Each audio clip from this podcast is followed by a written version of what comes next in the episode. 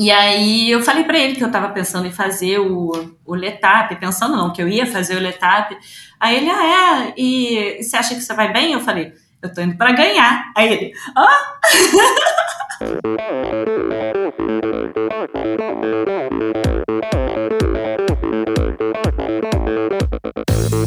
Olá pessoal, aqui é o Joaquim Cruz. Sou Jéssica Missali. Oi pessoal, aqui é o Luiz Lima. Eu sou a Carla de Pierro, psicóloga do esporte. Olá, aqui é Marcela Lima.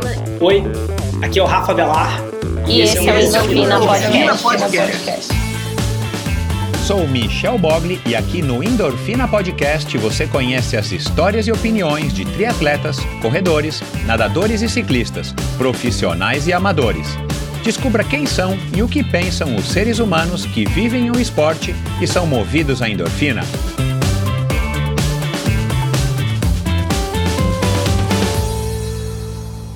Olá, seja bem-vindo a mais um episódio do Endorfina Podcast. Esse e todos os episódios são editados pela produtora Pulsante. Siga arroba produtora Pulsante para ficar por dentro aí do que rola no mundo dos podcasts. Oi, uh, esse esse, esse mês tem sido fantástico e eu quero começar aqui falando um pouco disso. Eu tenho recebido convidados incríveis, como os, os últimos aí que você já ouviu. Se você não ouviu, vai lá e ouça. Na semana passada, a Lana Sicoli, com uma história, né, uma corredora amadora que enfrentou aí a depressão, bullying e de repente, é, por conta do incentivo indireto de uma irmã gêmea, a Paula ela decide então dar a volta por cima e se livrar da depressão pós-parto e mudar aí a, a, sua consciência corporal, a sua relação com a autoimagem e, claro, melhorar muito a sua autoestima através da corrida e, e, e uma, uma, corredora amadora, claro, e ela, e ela, enfim, ela resolveu compartilhar toda essa trajetória através do seu é, Instagram. Eu escolhi correr e, e, é isso que ela fala aqui na nossa conversa. E foi então uma, uma, uma experiência para mim muito interessante. É legal é, poder receber pessoas como a Lana para compartilhar um pouco dessa história, dessas histórias. E muitas vezes tem partes que não são muito legais de serem lembradas, mas que servem de inspiração para quem está aí do outro lado ouvindo, no caso eu, né, em primeira mão, e depois você que está aí desse outro lado. E, e, aí eu tenho refletido bastante a respeito disso, porque é, tem sido aí de novo um privilégio para mim poder ouvir essas histórias e, e, e ter pessoas dispostas a, a, se abrirem de alguma maneira aqui no, no Endorfina para poder compartilhar isso e depois, através aqui dessa antena parabólica, humilde antena parabólica, compartilhar isso, dividir, disponibilizar isso literalmente para o mundo inteiro através de um podcast. E olha que o Endorfina é ouvido já em 131 países, a última vez que eu contei. Então, é, tem sido aí um, um, mês muito legal. E claro, o episódio anterior a esse e todos os outros, mas para falar aqui de, de agosto, né, o episódio do Bruno Fratos, um episódio que surpreendeu a, a todo mundo que ouviu, surpreendeu a ele mesmo, me surpreendeu pela repercussão que, que teve. É claro que durante a conversa eu já percebi que tinha sido uma conversa muito bacana, muito sincera, muito transparente, muito direta, como o Bruno é mas eu não tinha ideia de que iria agradar tanta gente como agradou e, e, inspirou tanta gente. Eu recebi muitos, mas pessoal, muitos comentários de ouvintes falando exatamente é, a respeito dessa atitude dele. Eu até falei disso no, no, na newsletter da semana passada. É, que eu envio toda sexta-feira, né? Se você não assina, vá lá e assine agora, é só entrar no meu site. E, e eu acho que esse bom mocismo que Principalmente acho que hoje a gente tem muito mais noção, a gente tem muito mais contato, principalmente por conta das redes sociais. Eu acho que ele não é um vilão, não é uma coisa ruim, não é uma crítica a quem é bom moço, mas eu acho que muitas vezes falta transparência, falta sinceridade ou falta coragem das pessoas se posicionarem é, é, um pouco mais firmes a respeito de uma é, ou outra opinião. E, e, o Bruno não, o Bruno é exatamente uma pessoa é, que vai contra isso, ele fala mesmo as verdades para ele, e a gente não precisa concordar, mas o muito legal é, muito legal é a gente ouvir e, e tentar entender os porquês. Mas eu acho que foi isso que acabou atraindo muito a atenção das pessoas e, e, e provocou essa enxurrada de comentários positivos, no caso do, do episódio do Bruno, é, depois das, das pessoas terem é, ouvido ele, enfim. E eu tenho gravado agora, né, nesse mês de agosto, eu estou gravando bastante episódios, e, e, vocês não perdem por esperar, mas é, vou dar um spoiler aqui. Muitas mulheres, pessoal, muitas mulheres é, com histórias é, incríveis, mulheres legais, assim, mulheres com, que dá gosto de conversar, mulheres com, com uma personalidade é, bacana, descontraída, simpáticas, alegres.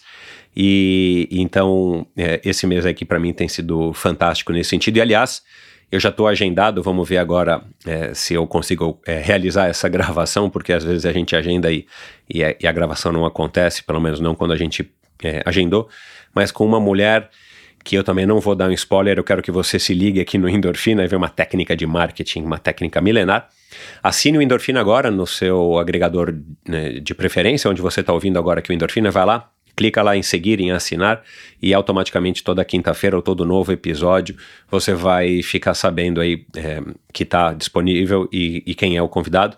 Então, é, não perca, porque muito em breve uma convidada para entrar aqui na, na história do Endorfina Podcast como uma, uma, uma das convidadas mais especiais, ou talvez arrisco dizer, a mais especial que eu vou ter recebido aqui em, cento, em, em cinco anos de, de endorfina e, e agora acho que já são mais de 100 mulheres que eu recebi nesses 270 episódios.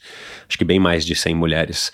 Enfim, é, bom, vamos falar aqui dessa outra convidada que me foi sugerida por um ouvinte amigo e apoiador do Endorfina. É, aí já fica aqui um parênteses, se você quer fazer igual o João Valério, lá de, de Ji, Paraná, é, vai lá no meu site, clica lá no, no linkzinho do Apoia-se se informe como é que você faz para participar desse círculo de ouvintes mais viciados ainda em endorfina e que resolvem, que têm condição de apoiar financeiramente esse projeto.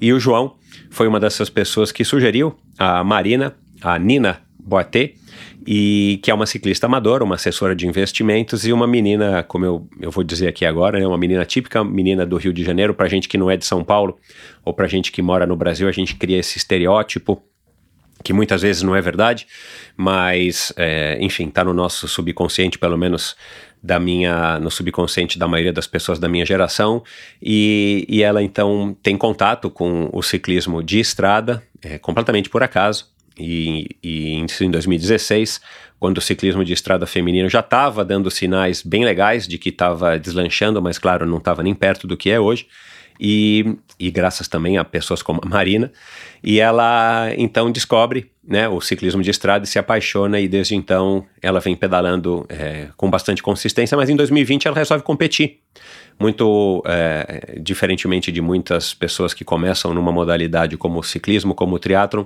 ela não competia, ela usava como uma maneira de estar tá, é, conhecendo a sua cidade e de estar tá, é, mantendo a sua forma física. Ela resolve competir e desde então ela participa aí de diversas provas, vem participando de diversas provas e vencendo a grande maioria delas e, e, e em conjunto com uma carreira de assessora de investimentos. E aí a gente vai falar sobre isso, né? Sobre essa, esse estilo de vida, sobre o ciclismo, sobre desafios. Ela que se diz uma pessoa teimosa e persistente. Ela também corre, ela faz academia. É, falamos né, do desenvolvimento das mulheres no esporte. Ela que é uma das criadoras de um projeto de uma equipe chamada Delas Cycling, lá no Rio de Janeiro, bem legal. A gente fala de carreira, a gente fala de investimento, a gente fala dessa experiência. Ela teve uma experiência muito legal agora em junho, foi participar de uma prova profissional de ciclismo em Portugal. Enfim, foi uma conversa bem ampla, como normalmente as conversas aqui são, e você vai poder conhecer um pouco mais de uma garota. É super inspiradora, uma garota que tem suas vontades, seus sonhos, suas dúvidas e que está usando o esporte para ajudar a passar é, por todas as fases da sua vida nessa idade, ela que tem aí 30 e pouquinhos anos. Então vamos lá para mais um episódio incrível. Não se esqueça, endorfinabr.com é o meu site, entra lá, você vai poder, é, ter, você tem acesso, né, além de ouvir todos os episódios, você vai poder se aprofundar é, em, cada um das, em cada uma das conversas, em cada um dos convidados, é, nos posts de cada um dos episódios, você vai encontrar lá diversos links. No final do post, você vai encontrar diversos links, inclusive para as redes sociais de cada um deles. Então, se você gostou da Marina, se você gostou do Bruno, se você gostou da Alana e de todos os outros convidados, e você quiser se aprofundar um pouco mais ou, te, ou, ou dar uma olhada em, em, assuntos que foram mencionados no episódio que eu acho que valeram a pena é, de serem aprofundados ou que valem a pena, eu coloquei links é, e coloco né, em todo o episódio. Lá também você encontra um, um, uma maneira aí de estar tá apoiando o Endorfina, como já falei, lá você vai se informar sobre o Endorfina ao vivo, vai lá e informe-se, pode ser uma opção muito legal aí para sua escola, loja, empresa, companhia, enfim. Lá você encontra, claro, links para o meu perfil no Instagram, para o meu canal no YouTube e uh, e você assina a newsletter, né? Como eu já falei, se você assinar a newsletter toda sexta-feira, já na próxima eu já te envio um e-mail curto, como eu faço aí para mais de 500 pessoas, falando sobre o convidado da semana e compartilhando assuntos que eu acho que podem te inspirar principalmente no seu final de semana. E é isso, pessoal. Muito obrigado então pela audiência de todos vocês. Muito obrigado a quem está chegando aqui agora por conta da Marina, o pessoal aí do mercado financeiro. E vamos praticar bastante esporte para manter pelo menos a saúde mental em forma, é, em dia. E, e é isso. Vamos lá para mais uma conversa. Afinal de contas, quem é que não gosta de uma boa história, não é? Minha convidada de hoje nasceu e cresceu no Rio de Janeiro. Levou uma vida tipicamente carioca, com muita praia, culto ao corpo e a uma vida saudável. Aos 25 anos de idade, a convite do seu professor de spinning, ela encara participar do filme de uma campanha para uma grande marca de bicicletas. Pela primeira vez, ela subiu numa bike de estrada e teve que aprender tudo praticamente do zero. Em sua puxada rotina trabalhando no mercado financeiro, ela encaixava ainda um espaço para as horas de filmagem que duraram semanas. Nesse período, ela descobriu um novo mundo, uma nova perspectiva de ver e viver sua cidade e manter-se em forma. Não teve dúvida e comprou a sua primeira bicicleta. Junto com os treinos na academia e a corrida, ela passou a pedalar. E foi o que fez durante uns quatro anos, até que no ano de 2020, então incentivada por uma amiga já do pedal, ela participa do Letap Brasil e sai vencedora. Foi o que ela precisou para mergulhar de cabeça no esporte, aprendendo e se dedicando cada dia mais. Hoje, em seu currículo, já são mais duas vitórias na categoria no Letap Rio, as vitórias no desafio Serra do Piloto e no La Carreira, e outras no Endurance Real e no Desafio Estrada Real. No mountain bike, ela também vem somando títulos no Gran Giro e no Sertões Bike. Em junho deste ano, ela foi convidada a participar da Volta a Portugal, uma experiência fantástica, ainda mais para uma jovem ciclista amadora. Conosco aqui hoje uma mulher movida por desafios, a ex-veterinária apaixonada por cavalos e assessora de investimentos, corredora e ciclista amadora campeã, uma das criadoras da equipe Dallas Cycling, a garota botafoguense do Rio, Marina Boatê Souto de Castro. Oi Marina, como é que vai? Tudo bem? Tudo bom, Michel, com você? Tudo ótimo. Obrigado por ter aceitado o convite, primeiramente. Eu te falei isso, sei lá, alguns dias atrás, né? Você foi uma sugestão do meu amigo e, e ouvinte lá de Ji-Paraná, o João Valério que já te acompanha aí dos, do, do Instagram e nas provas que você tem feito aí desde 2020, e ele falou, puxa, você precisa chamar ela porque ela tem uma história super legal e, e trabalha no mercado financeiro, é um, um, perfil, pelo menos até agora, diferente das, das convidadas e dos convidados que eu já, já trouxe até aqui.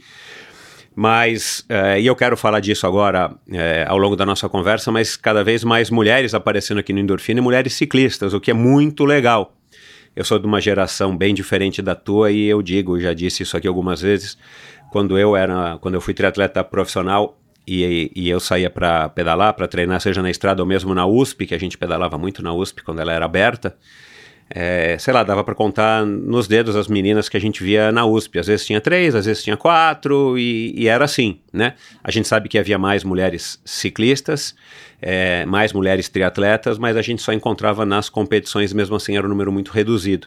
E você faz parte dessa nova geração aí de mulheres que tem é, surgido para o esporte, descoberto o esporte. Isso é muito legal para todo mundo, porque acho que todo mundo sai ganhando. E eu quero falar disso.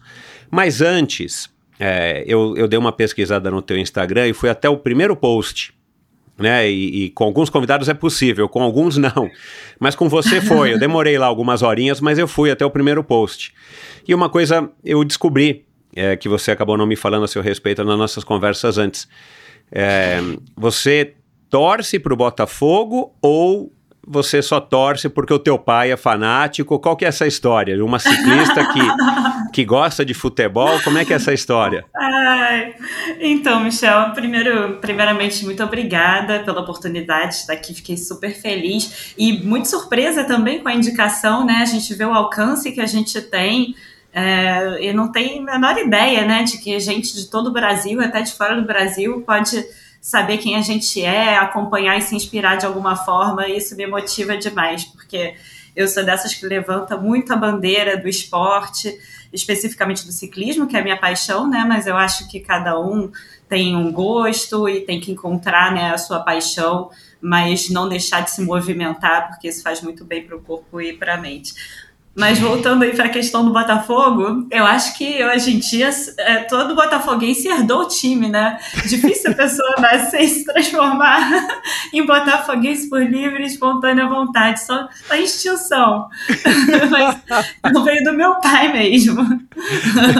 Mas você tem uma camisa do uniforme, pelo menos alguns posts você estava uniformizada, né? Tenho. Já, teve uma época que eu ia bastante aos jogos eu não sei o que, que acontece, que na minha vida eu sou cercada de botafoguenses. Aqui no meu escritório, por incrível que pareça, a maioria é botafoguense. Legal. Meu pai, né, claro. E eu tenho um grupo de amigos que é botafoguense, que costumava muito ir a jogo, e aí virava um evento social, né? Porque é super divertido estar ali com a galera, uma energia boa, mas confesso que eu não tenho acompanhado muito mais, não. Eu acho que até tô indo bem em não acompanhar, né? Aliás, né, eu, eu falei agora no começo das mulheres é, invadindo o ciclismo, num bom sentido, que é muito legal. Mas para as mulheres também, pelo que eu acompanho do futebol, não sou um cara que acompanha quase nada, mas nas notícias, é, é, os, os, os, organizadores dos campeonatos, os times, têm se tornado cada vez mais amigáveis às mulheres. Eu acredito que em geral também os torcedores, né? Porque na época que eu ia em estádio, quando eu era muito pequenininho, com meu tio e, e, e, alguns amigos, cara, assim, a gente não via mulher em estádio. Hoje em dia, pelo menos, a gente sabe que tem. Eles, na televisão, eles focam muito, né? As mulheres com os filhos, as famílias, as vovós, enfim, é muito legal. É, mas eu fiquei curioso porque tem lá alguns posts você com o teu pai com o uniforme do Botafogo e eu achei bem, bem interessante. Agora, é, você não acompanha mais, mas você já acompanhou? É, era uma coisa assim que, que te atraía? Você chegou a jogar bola até por incentivo do teu pai? Eu não sei se o teu irmão também, né, teve essa fase. Você disse que ele é surfista, né? Mas se ele teve Sim. essa fase, porque muita gente diz, ah, como todo brasileiro jogava bola. Eu não sou um desses. eu nunca eu joguei bola. Não. É. Ah, nunca jogou? Não, nunca joguei. Já tentei jogar altinha na praia, né? Porque eu sou agitada, então esse negócio de ficar na praia ali quieta, deitada no sol, me incomoda um pouco. Só que eu não levo o menor jeito com bola e chegava atrapalhando as rodinhas todas e desisti. Meu negócio é pedalar mesmo, correr. E na praia eu já me conformei de ficar ali um pouco estatelada, curtindo é. o sol, dando mergulhinho. Esse episódio é um oferecimento da Sigma. A Sigma Sport representa a tecnologia alemã em seu mais alto nível, combinando design inovador com engenharia de precisão. Todos os produtos são testados em laboratórios internos para suportar as condições mais adversas, garantindo um excelente padrão de qualidade em toda a linha de produtos. A Sigma trabalha com iluminação, ferramentas de bolso, ciclocomputadores com e sem GPS e também com relógios com monitor cardíaco com e sem GPS. E já chegou aqui no Brasil o ROX 11.1 Evo, o GPS com a melhor relação custo-benefício do mercado. Um produto com alta qualidade e confiabilidade que se destaca pela configuração descomplicada, e isso aí eu posso atestar porque eu estou usando já faz quase um ano. É uma configuração rápida e simples através do app Sigma Ride. Além do display colorido e personalizável com até oito cores, possui opções para navegação com mapas que podem ser baixados diretamente no aparelho em arquivos GP PX. Treinamentos estruturados, que também podem ser baixados no formato .fit, possui conexão com sensores externos, com conexão Bluetooth e ANT+, como cadência, frequência cardíaca, que é o meu caso, potência DI2 e até bikes elétricas. Quer mais? Ele ainda pesa apenas 56 gramas. Saiba mais em sigmasport.com.br e siga arroba sigma underline sport underline Brasil. Lembrando que o esporte é o esporte inglês, S-P-O-R-T. Arroba sigma underline sport underline Brasil. Bom, legal. É, matei minha curiosidade aqui para falar do futebol. Agora, falando de praia, né? Você é carioca, nasceu no Rio. E pelo teu Instagram, você postava muito mais. É claro que o Instagram não é a sua vida, mas é um retrato da sua vida. Você não posta lá o que você não quer. Mas assim, você muito nesse, nesse ambiente de praia, um monte de amigas, de amigos, você numas pedras aí, que eu, que eu acho que deve ser algum tipo de, de escalar, minhada, né? Que você tem que meio que escalar para chegar num lugar e tal, caminhando. Você, como é que foi a tua infância, né? Da onde é que vem essa tua vontade de de estar tá na praia, se é o, o, que aconteceu com você, como eu vi no teu Instagram, é, e, e, e, esse estilo de vida, como, é, enfim, eu até disse aqui, de uma garota do Rio, né? Como a gente imagina, né? Uma mulher que vive na praia, que tem esse estilo de vida que, para quem é paulistano como eu, dá um pouquinho de inveja. Imagino.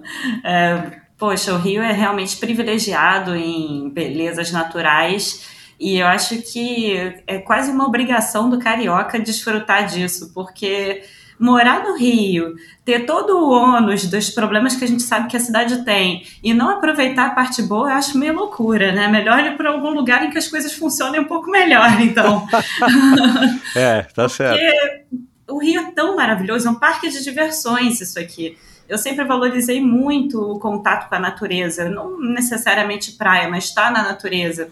E o ciclismo acaba me proporcionando isso também, né?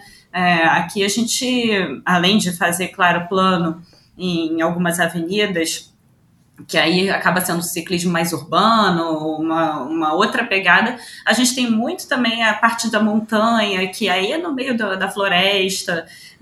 O ciclismo me fez conhecer lugares do Rio que eu não conhecia. É, então, a própria vista chinesa, a primeira vez que eu fui foi de bike. É, alguns lugares dentro da Floresta da Tijuca, ali dentro do parque, eu também nunca tinha ido e fui conhecendo de bike, ficando cada vez mais apaixonada. E é impossível enjoar. Cada dia a luz está diferente, a nossa energia está diferente, e essa troca com a natureza sempre faz a gente sair de lá um pouco melhor. Que legal. O, o, o, ciclismo proporciona isso, como todas as outras modalidades que você pratica ao ar livre, né? Mesmo que seja um surf, que o ambiente é sempre o mesmo, mas tudo muda porque você muda a cada dia, né? Agora, é, os teus pais te estimularam a isso? Foi uma coisa natural de você, enfim, né? Garotinha indo pra praia com a família, provavelmente final de semana, férias e tal, e isso acabou te impregnando e você quis levar isso, porque, de novo, eu também descobri que não é todo mundo, né, do Rio.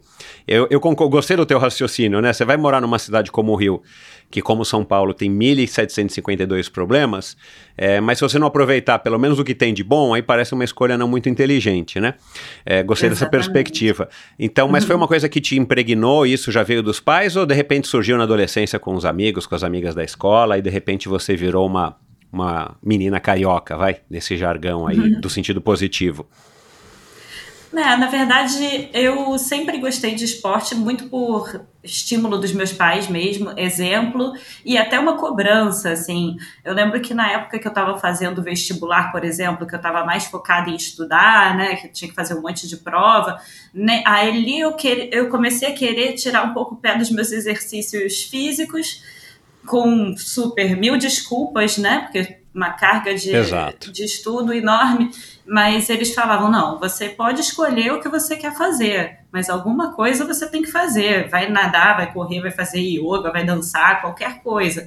Importante você ter pelo menos duas, três vezes por semana ali uma atividade. E isso se torna um hábito que começa até a fazer falta, né? Quando você fica sem. E eu só tenho a agradecer a eles, porque quando eu era mais nova, às vezes a gente não queria, né? Eu tinha, quando eu era pequena, eu lembro que tinha que ir para natação, eu sempre fui meio friorenta.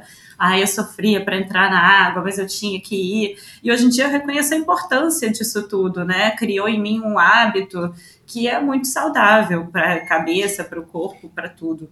Ah, legal. Uh, você não sabe, e provavelmente você não ouviu ainda no Endorfina, mas eu tenho uma filha de. Eu tenho uma filha de 22 anos, que é a Michelle, e tenho uma filha de, de 5, vai fazer 6 agora, fez 6 agora, que chama Nina. coincidentemente ah. é o teu apelido, né? Apelido de muitas marinas é Nina. E, e, com a minha mais velha foi a mesma coisa, a gente sempre querendo dar o exemplo, e com a mais nova tem sido assim. É, a minha mais velha ainda nunca me agradeceu desse exemplo. Ela gosta de praticar uhum. esportes, embora não seja uma, uma, uma atleta, mas ela reconhece a importância. E isso eu tenho notado, e talvez você mesmo para gerações mais novas, que tem se tornado cada vez mais é, comum, embora seja uma coisa que a, existe já pela essa, essa cultura de que você deve fazer alguma atividade física já existe aí pelo menos há uns 40, 50 anos, se não for mais, uh, tem se tornado cada vez mais comum e isso também é um dos motivos que atrai cada vez mais mulheres para as corridas de rua, para as provas de aventura, para as corridas de trail e para o ciclismo. Você sente isso entre as suas amigas? Uh, o seu círculo mais próximo de amizade, seja da faculdade, seja aí do trabalho, que tem cada vez mais mulheres praticando esporte e não somente também. Nada contra a academia, aliás, a academia eu acho que é fundamental, né? Ainda mais depois de uma certa uhum. idade como a minha. Mas é, você tem sentido isso também, que você vê cada vez mais amigas é, entendendo que, seja para uma corridinha, seja, enfim, para o que for, praticam, estão mudando, começando a praticar uma atividade física? Muito, eu acho que todas as pessoas estão cada vez mais conscientes sobre isso, né? A gente tem acompanhado algumas mudanças no mundo, a própria pandemia fez muita gente repensar o estilo de vida, né? As prioridades, olhar um pouco, um pouco mais de carinho para a sua própria saúde, né? E então, acho que não só as mulheres, mas todas as pessoas estão valorizando mais isso, a qualidade de vida, uma boa alimentação, bons hábitos e sentindo os benefícios, né, é, disso tudo, porque a gente fica realmente mais feliz, mais disposto. E isso reflete no nosso humor, na nossa, no nosso rendimento profissional. Né? Não tem como estar tá doente, se sentindo mal e performando aonde quer que seja, seja no trabalho, seja no seu relacionamento, seja no seu esporte. Né? Então, acho que tudo tem que partir aí do bem-estar para você poder performar nas diferentes áreas da sua vida. E as mulheres, eu acho que estão realmente é, entrando cada vez mais no esporte e aí, não só no, no sentido de se cuidar, mas na parte de performance também. É super legal ver é, o quanto está crescendo aí a minha visão mais do ciclismo, que é o meu esporte, onde eu estou inserida, eu vejo a cada prova que eu participo mais mulheres. Então, no início, e, e assim, de pouco tempo para cá, tá? Exato, Dois anos é. para cá deu um boom absurdo. E a cada prova que eu faço, antigamente todas as mulheres largavam juntas em quase todas as provas, porque juntava todas as categorias, porque não tinha mulher suficiente para largar separado por categoria, senão ia largar quase que duas, aí depois uma. Aí agora, aí juntava, né, para poder ter um bolinho maior largando. Agora já, já geralmente tem mais atletas e já está podendo dividir a largada e está sendo mais desafiador, cada vez mais gente boa pedalando e uma inspirando a outra. Então eu fiz várias amigas no pedal, algumas é, correm junto comigo na minha equipe, que agora participa de uma equipe feminina, a gente pode falar disso mais pra vamos, frente. Vamos falar delas. E tenho amigas nas outras equipes concorrentes também, a gente treina junto, compete uma com a outra, mas é, é super gostoso, é muito legal tudo que, que envolve né, o ciclismo, principalmente as pessoas que a gente conhece e, e cria laços. Uhum. Uh você, pelo menos uma das fotos eu vi lá você com a Cris, com a Cris não, com a Flávia de Oliveira, né? A nossa ciclista profissional que hoje mora nos Estados Unidos, mas ciclista olímpica, né? Você chegou a, a, a conhecê-la antes da, não sei se antes da mudança. Ah, não, ela mudou para eh, ela mudou para os Estados Unidos já faz algum tempo. Mas enfim, você já pedalou com ela? Você tem alguma, alguma amizade com ela ou só esbarrou e encontrou lá no treino? Eu pedalei com ela, foi lá no início, quando comecei a pedalar, né? Porque foi uma situação bem curiosa. Eu tive, eu fui privilegiada com uma oportunidade de conhecer o ciclismo sem ter que encarar logo aquela barreira de entrada de comprar um equipamento caro, fazer todo esse investimento para ver se vai gostar ou não, né? Então eu já gostava de fazer esporte, sempre fui muito ativa, aí dava umas corridas na areia, fazia funcional, ia muito para academia, fazia aula de spinning com muita frequência. E aí me convidaram para fazer um vídeo para Specialize. Era 2016, então a ideia era mostrar o Rio de Janeiro, que ia, ter, ia sediar as Olimpíadas, e eles queriam estimular o ciclismo feminino. A ideia do vídeo era mostrar que qualquer pessoa que goste de fazer exercício poderia começar a pedalar e, o, e mostrar também o como isso é lindo de fazer aqui no Rio. Ah, aí eu fui fazer essa gravação, comecei do zero, aprendi a usar sapatilha, eh, nunca tinha subido numa speed, não pedalava com frequência, nem a minha bike urbana, assim, mas tinha muita força de vontade e preparo físico, né? E foi super legal fazer esse projeto. Foi a, a Márcia que, que me convidou, eu tenho muito carinho por ela, falo com ela direto até hoje, e ela trabalhava com o pessoal da Renato Estrela. A gente fez um mês de gravação, é, o Renato me ensinando tudo, e depois desse projeto eu já comprei a minha primeira bike, Comprei a que deu na época, porque ainda estava ali na faculdade, tinha acabado de me formar, se eu não me engano, e ainda não tinha né, um emprego que me gerasse uma renda suficiente, quem dirá para comprar uma bike super top. E, na verdade, eu também não tinha nem pedal para ter uma bike super top ainda, né? Então, comprei a que dava e que me fez muito feliz durante alguns anos participei. É, aí eu entrei para uma assessoria, fui conhecendo gente, enfim, e come, foi onde tudo começou. Não sei se, se eu já me estendo aí nesse assunto, não, mas. Não, super legal, super legal. É, é, essa tua história, né? Eu te disse isso ontem, ontem é muito curiosa, né? Porque assim, de uma garota normal, ativa, aliás, né? Eu vi foto de você no teu Instagram andando de skate, esquiando, fazendo wakeboard, né? Que é, é uma modalidade muito legal, eu já pratiquei algum uhum. um pouco. É, além, claro, de, de, de, de, academia, mas assim, você sempre teve um, um, um padrão de, de modalidade que são esportes um pouco diferentes do que a corrida, ou do que o ciclismo, ou sei lá, talvez do que a natação que são esportes onde a gente de fato tem que se empenhar muito fisicamente e, e, cansa, né? Tem essa questão de cansar. Mas você já tinha essa ligação com o spinning na, na academia e com a corrida, quando você começou a, a praticar o ciclismo, quando você foi convidada. É, quem foi mesmo que te convidou? Porque também foi uma, assim, foi um lance inusitado, mas você acabou dando uma super sorte, né? Pois é. é eu, eu, fazia aula de spinning com o Beto Vitório, ah, sim, que até isso, é ele tem uma assessoria aqui no Rio e, e ele me indicou, ele conhece no ciclismo aqui no Rio todo mundo se conhece, né? Ainda mais quem está há muito tempo nessa. E aí ele me indicou pro pessoal da, da Specialized que estava procurando alguém para fazer e já deu match no primeiro encontro ali com, com o time e, e foi super legal mesmo fazer esse projeto. Uhum. E de lá, né, entrei para assessoria, fiquei treinando um tempo com o Júnior Guimarães, depois ele se mudou do Brasil, e aí eu fiquei órfã de, de assessoria. Não cheguei a entrar para outra, continuei vivendo minha vida, fazendo meus esportes, indo pedalar de vez em quando sozinha, pegava minha bicicleta e ia para a montanha. É, e seguia assim. Até que uma, uma amiga minha que pedalava comigo na, na assessoria do Júnior falou: Nina, é, eu tô aqui, é, voltei a treinar, tá super legal, um grupo muito maneiro, é, o grupo do Amarildo, que é um querido, é um cara super fera, o Amarildo Nota Mil. E, vem com a gente, vamos voltar a treinar, você é forte, é um desperdício você não treinar.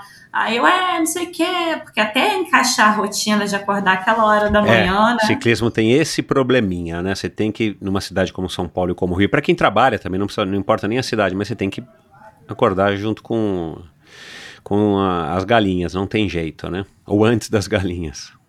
É, aí fiquei um tempo ainda nessa enrolando, não conseguia acordar, ou não conseguia programar para dormir, enfim. Até que eu fui. No dia que eu fui, eu, meu Deus, é realmente muito bom. Eu tinha esquecido de como é legal estar aqui com as pessoas. E aí, como. É, e isso foi em 2020, né? A gente está falando de dois anos, mais ou menos isso. dois anos atrás, que é pouquíssimo, né? Pois é, é, parece ao mesmo tempo que é muito pouco, parece tanto tempo, né? Dado o, que eu mudei de lá para cá, porque uhum. aí eu voltei a pedalar e voltei com tudo. Eu entrei na, eu entrei para assessoria, comecei a ir direto, fiquei super feliz, fiz várias amizades e resolvi me inscrever para uma prova, porque eu estava empolgadíssima nos treinos. E aí ia ter o, o Letap de Campos do Jordão, combinei com os meus amigos da gente ir galera que pedalava, vamos fazer a prova, vamos. A é, tua primeira competição, né? Que também é outro detalhe interessante. Exato, nunca tinha feito.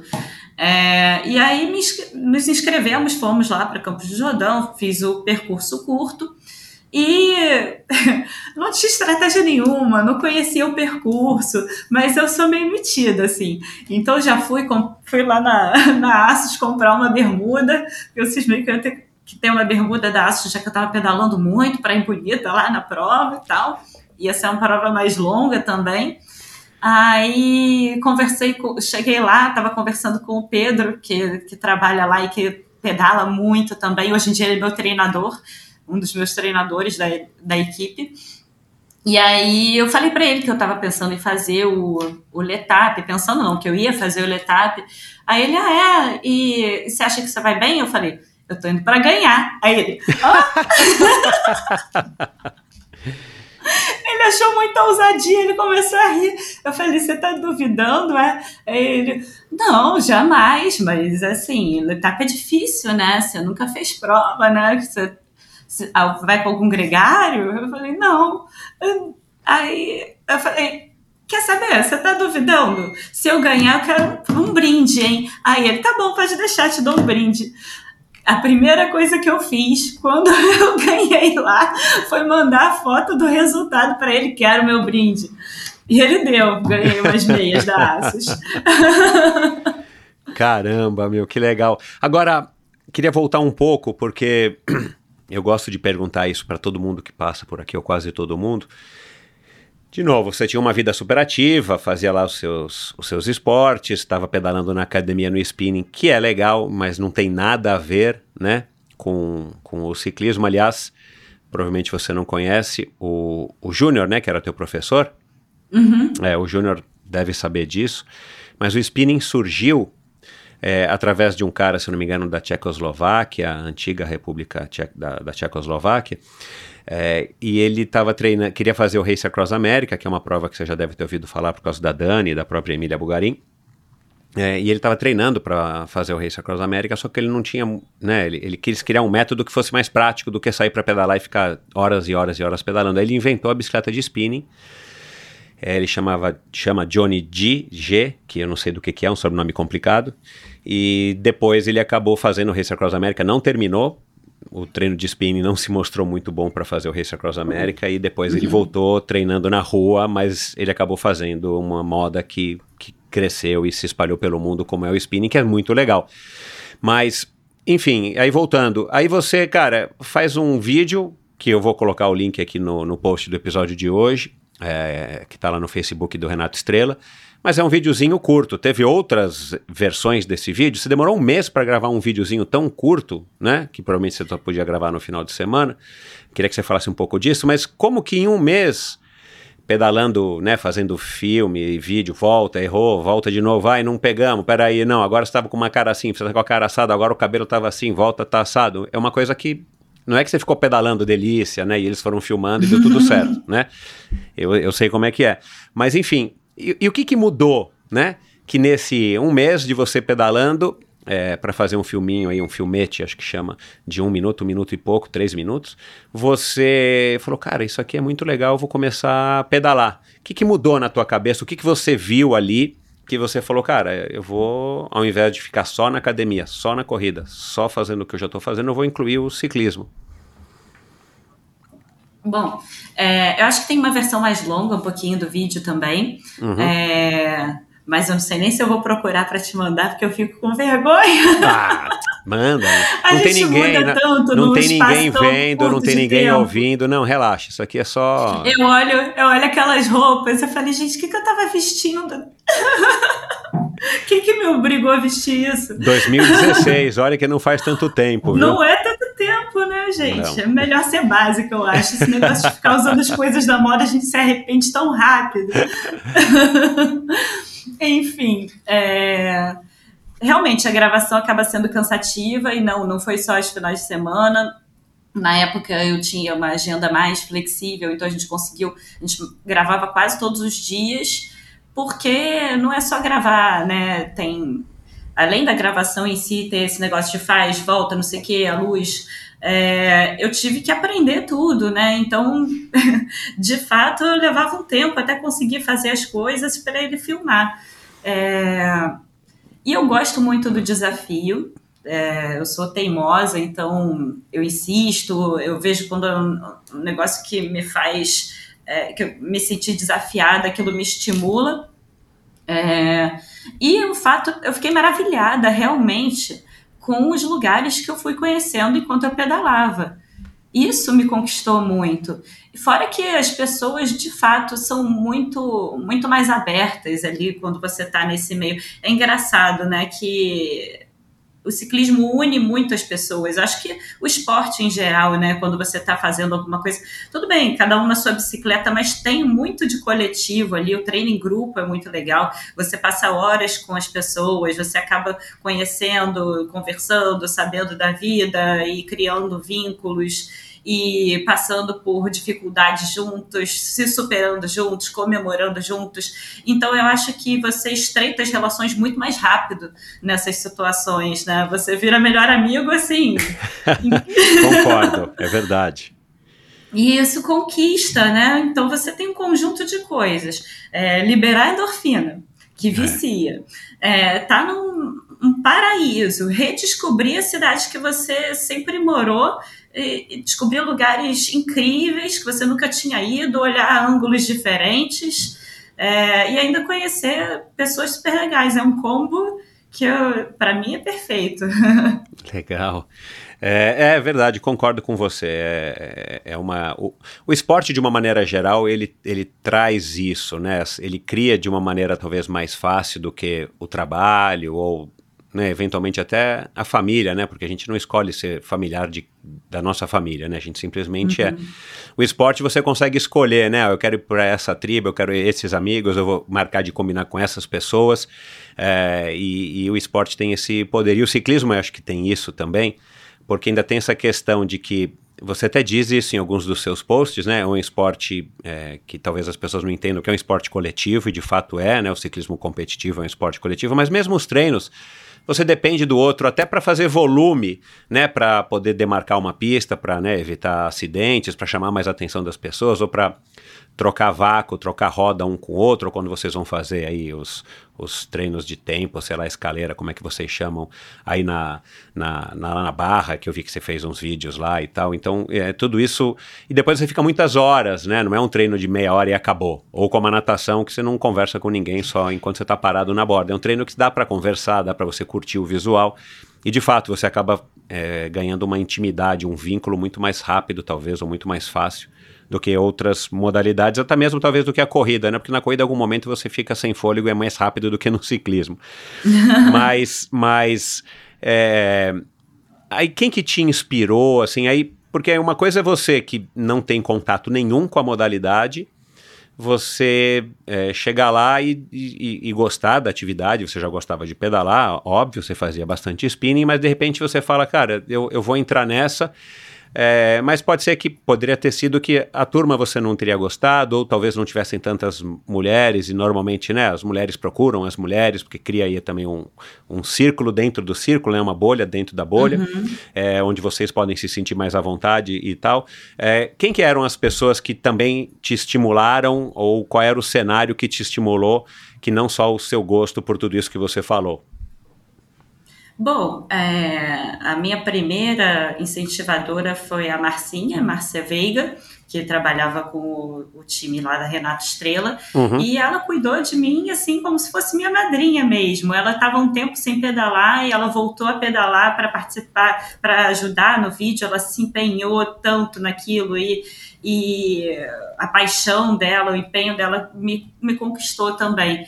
E, e ela começou a ir nos treinos comigo. Foi ela que me apresentou o Júnior Guimarães e foi me apresentando uma série de pessoas que foram chaves assim para abrir portas ainda uma atrás da outra é, no, no meio do ciclismo. Então eu conheci também lá nesse início a Bel Prado, que eu pedala comigo até hoje, que na época era embaixadora da Specialized, que foi me, me apresentando uma série de pessoas, e aí vai conhecendo um, vai conhecendo o outro, e você vai se sentindo bem recebida no grupo, vai querendo estar ali no meio, e as pessoas, né, é, estimulando que você se supere, comemorando com você as conquistas, e, enfim, o Júnior também teve uma participação importante nesses meus treinos lá no início, é, e eu conheci, eu tive muita sorte de conhecer pessoas maravilhosas. Hoje em dia eu tenho uma série de apoiadores que às vezes começaram como amigos e, né,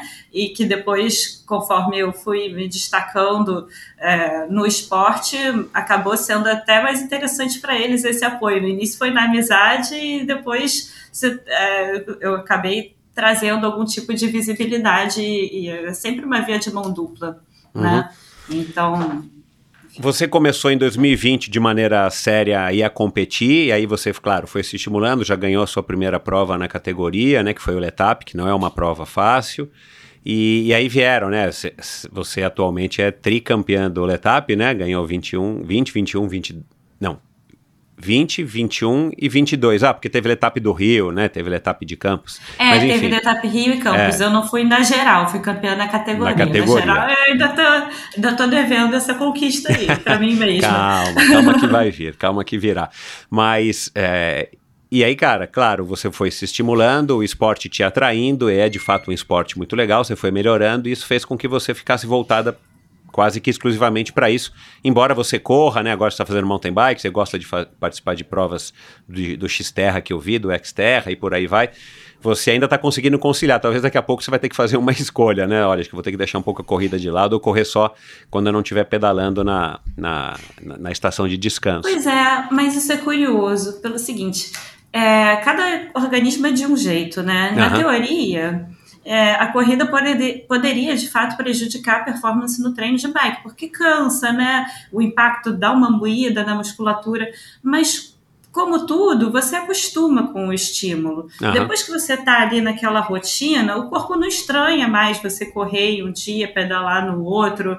E eu acho que esse cross-training tem, para mim, pelo menos, agrega muito. E Legal. eu senti muito isso porque eu fiquei um mês aí sem correr. Eu estava correndo umas duas vezes por semana e eu gosto de correr na trilha, que é um treino bem interessante porque a gente corre na subida e trabalha muito propriocepção, né?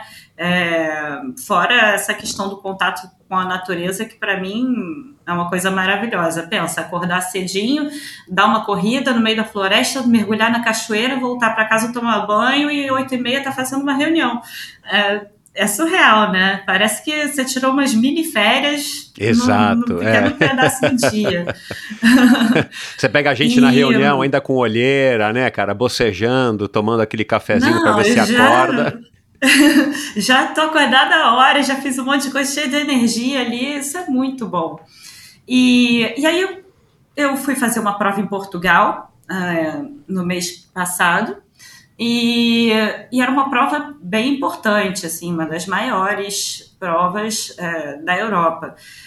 Foi uma oportunidade incrível e eu fui orientada por, pelo Américo, que me indicou e que já foi técnico da seleção portuguesa, que é um ciclista super conhecido lá em Portugal, é, super respeitado. E ele falou: Nina, é, eu recomendaria que você desse uma parada nessas corridas a pé para focar no treinamento de bike para prova. E eu, assim, concordei, fiz isso, é, achei que fazia todo sentido fiquei só pedalando. Mas, assim, eu não sei se é impressão minha ou não, eu senti falta do, do cardio que a corrida da trilha me dá. do Legal. cardio, do mental, de sustentar um tempão ali sofrendo. Eu acho, e fora a força muscular também que você ganha com, com tudo isso, me fez falta. E quando eu voltei, eu voltei a correr e essa volta é terrível. Tá um pedalando mês pra caramba, correr. mas vai correr, tá pregada. Dói tudo, dói tudo. Depois até a pele dói do impacto. É, engraçado. E aí eu fiquei um pouco arrependida de ter parado, para te falar a verdade. Mas não existe receita de bolo, né? É. Com certeza, para muita gente, é melhor focar especificamente ali no, no exercício da sua prova-alvo. E vai continuar, para mim, o ciclismo vai continuar sendo o esporte principal, mas como a corrida, principalmente corrida na trilha, me faz muito bem é, fisicamente e também mentalmente, é algo que eu pretendo continuar conciliando aí. Legal. É, já que você tocou no assunto, né, da tua participação na volta a Portugal, é, cara, que oportunidade legal que o Américo te deu, né, cara? Porque, é, cara, né, eu já, já gravei aqui com a, com a Flávia, né, como eu já falei, e, e é ciclista profissional até hoje, ou a Marcella, que teve uma época que foi correr também é, na Europa, a convite aí de uma equipe, se não me engano, na época da Cannondale, eu não lembro agora o nome. Cara, mas é, são poucas as, as mulheres, vai, amadoras que têm essa possibilidade, eh, que recebem um convite ou têm essa oportunidade, né, a, a, a Tota mesmo, né, tá louca para ir, a gente gravou, acho que foi no ano passado, no final do ano passado, ela tava louquinha para ir esse ano para correr na Europa, como uma amadora lá, né, um, uma diletante, e, e pelo, jeito, pelo jeito ela não conseguiu, né, porque ela continua aqui e tal. É, então não é uma oportunidade que cai toda hora na mão, de, no colo das pessoas.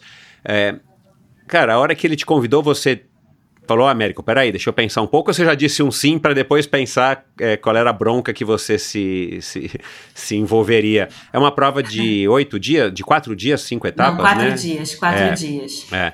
Mas no teu Instagram Eu- você falou, ó, quatro é. dias treinando, você não conhecia ninguém, você chegou lá e, e nunca tinha participado de uma prova, vai, desse nível, né, Não. europeu. Como é que, assim, você, você topou pelo desafio, você topou de loucura... Cara, não, não, Olha, não- você eu- precisou de eu topei coragem, né? na hora, eu topei na hora, óbvio, depois eu pensei, que, que- onde que eu tô me metendo? Mas eu deixei claro, eu falei, Américo, você tem certeza que eu sou a pessoa que você quer chamar? Tem tanta gente boa, eu sou, eu sou amadora, eu tenho meu trabalho, eu tenho 32 anos, eu não, não tenho assim, um- né, uma carreira iniciando no ciclismo, eu não pretendo viver disso. De repente, vale chamar alguém mais nova que esteja pedalando muito, que queira viver disso, porque é uma baita oportunidade de fato. E, e aí ele falou: Não, Nina, já pedalei com você. é, tenho certeza que você vai super bem e que você vai abrir portas para outras meninas brasileiras que queiram também ir futuramente para lá. Que a ideia é essa. é, a Volta a Portugal está na segunda edição. É, Esse ano foi o segundo ano, ano passado foi a primeira vez que teve a Volta a Portugal feminina. A masculina é a volta mais antiga da Europa. É. Já a feminina foi o segundo ano que teve. E, e aí eu falei, bom, se é isso, então, óbvio, eu tô super dentro e o que eu puder fazer para abrir portas para outras meninas virem, conta comigo, porque eu super levanto essa bandeira e vou ficar super feliz. E aí fui eu lá, de gaiata no navio. Entre... Gente, sério, eu já achei que ia ser difícil, mas foi muito diferente de tudo que eu, que eu já vivi. Enfim, eu já eu participei e participo de vários pelotões aqui no Rio, que são pelotões mais agitados. E eu gosto disso, né? Eu fui me acostumando, eu fui aprendendo a me defender no pelotão, a me posicionar, não me sentir tão assustada com, com a dinâmica. Mas lá é completamente diferente. E eu acho que um fato, o fato de ser um monte de mulher forte junta, o negócio fica mais tenso ainda. Porque quando você pedala com muitos homens, que é o meu caso, acaba que existe um cuidado em relação à menina que está ali no meio, né?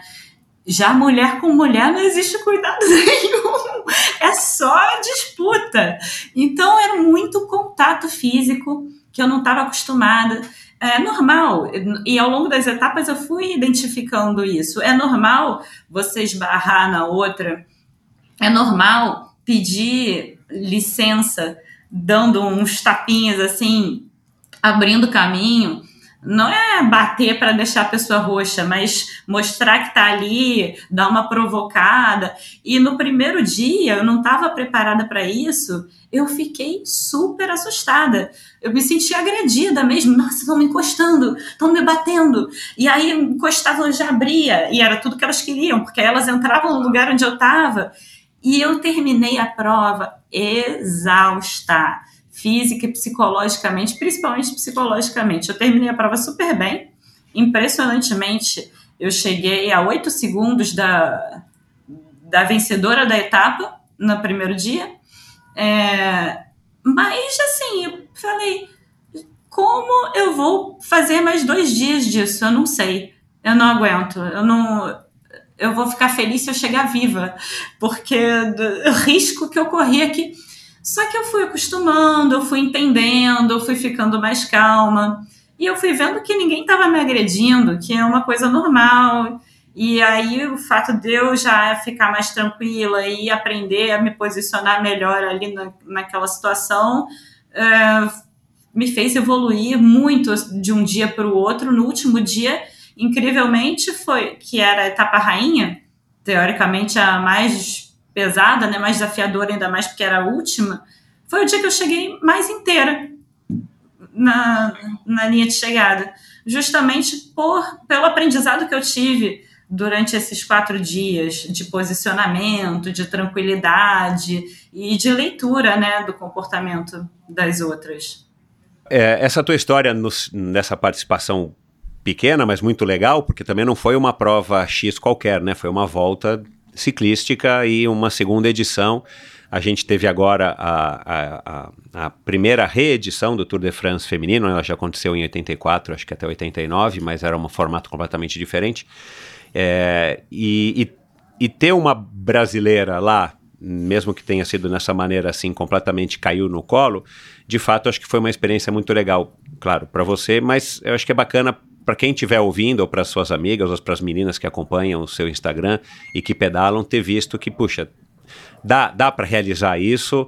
É, e se for uma menina mais nova que está querendo se dedicar mais profissionalmente à modalidade e tal. Embora o ciclismo feminino, ele, pelo que eu estou entendendo, assim, a média etária das mulheres é um pouco mais alta, né? A faixa, a média da faixa etária das mulheres.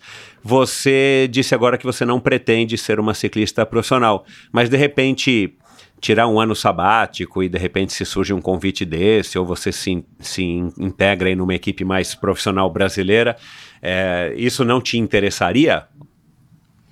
Olha, difícil, né? Porque é muito tentador. O ciclismo é realmente uma paixão, mas eu também amo o meu trabalho e e acaba que o meu trabalho me permite uma certa flexibilidade, principalmente depois da pandemia, que todo mundo se acostumou um pouco mais né, com o modelo remoto, te, é, possibilita viajar e conciliar né, o trabalho com, com, com outras atividades.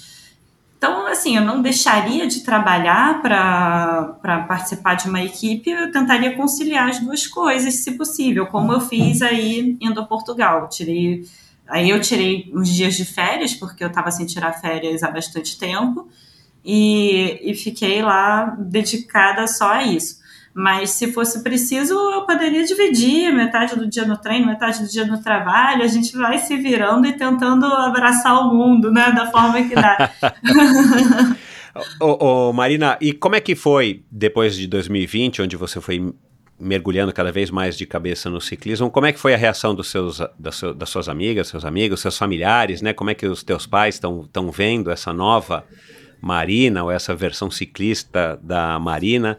É, e depois eu quero saber um pouquinho aí também se isso está atrapalhando ou interferindo de alguma maneira no trabalho.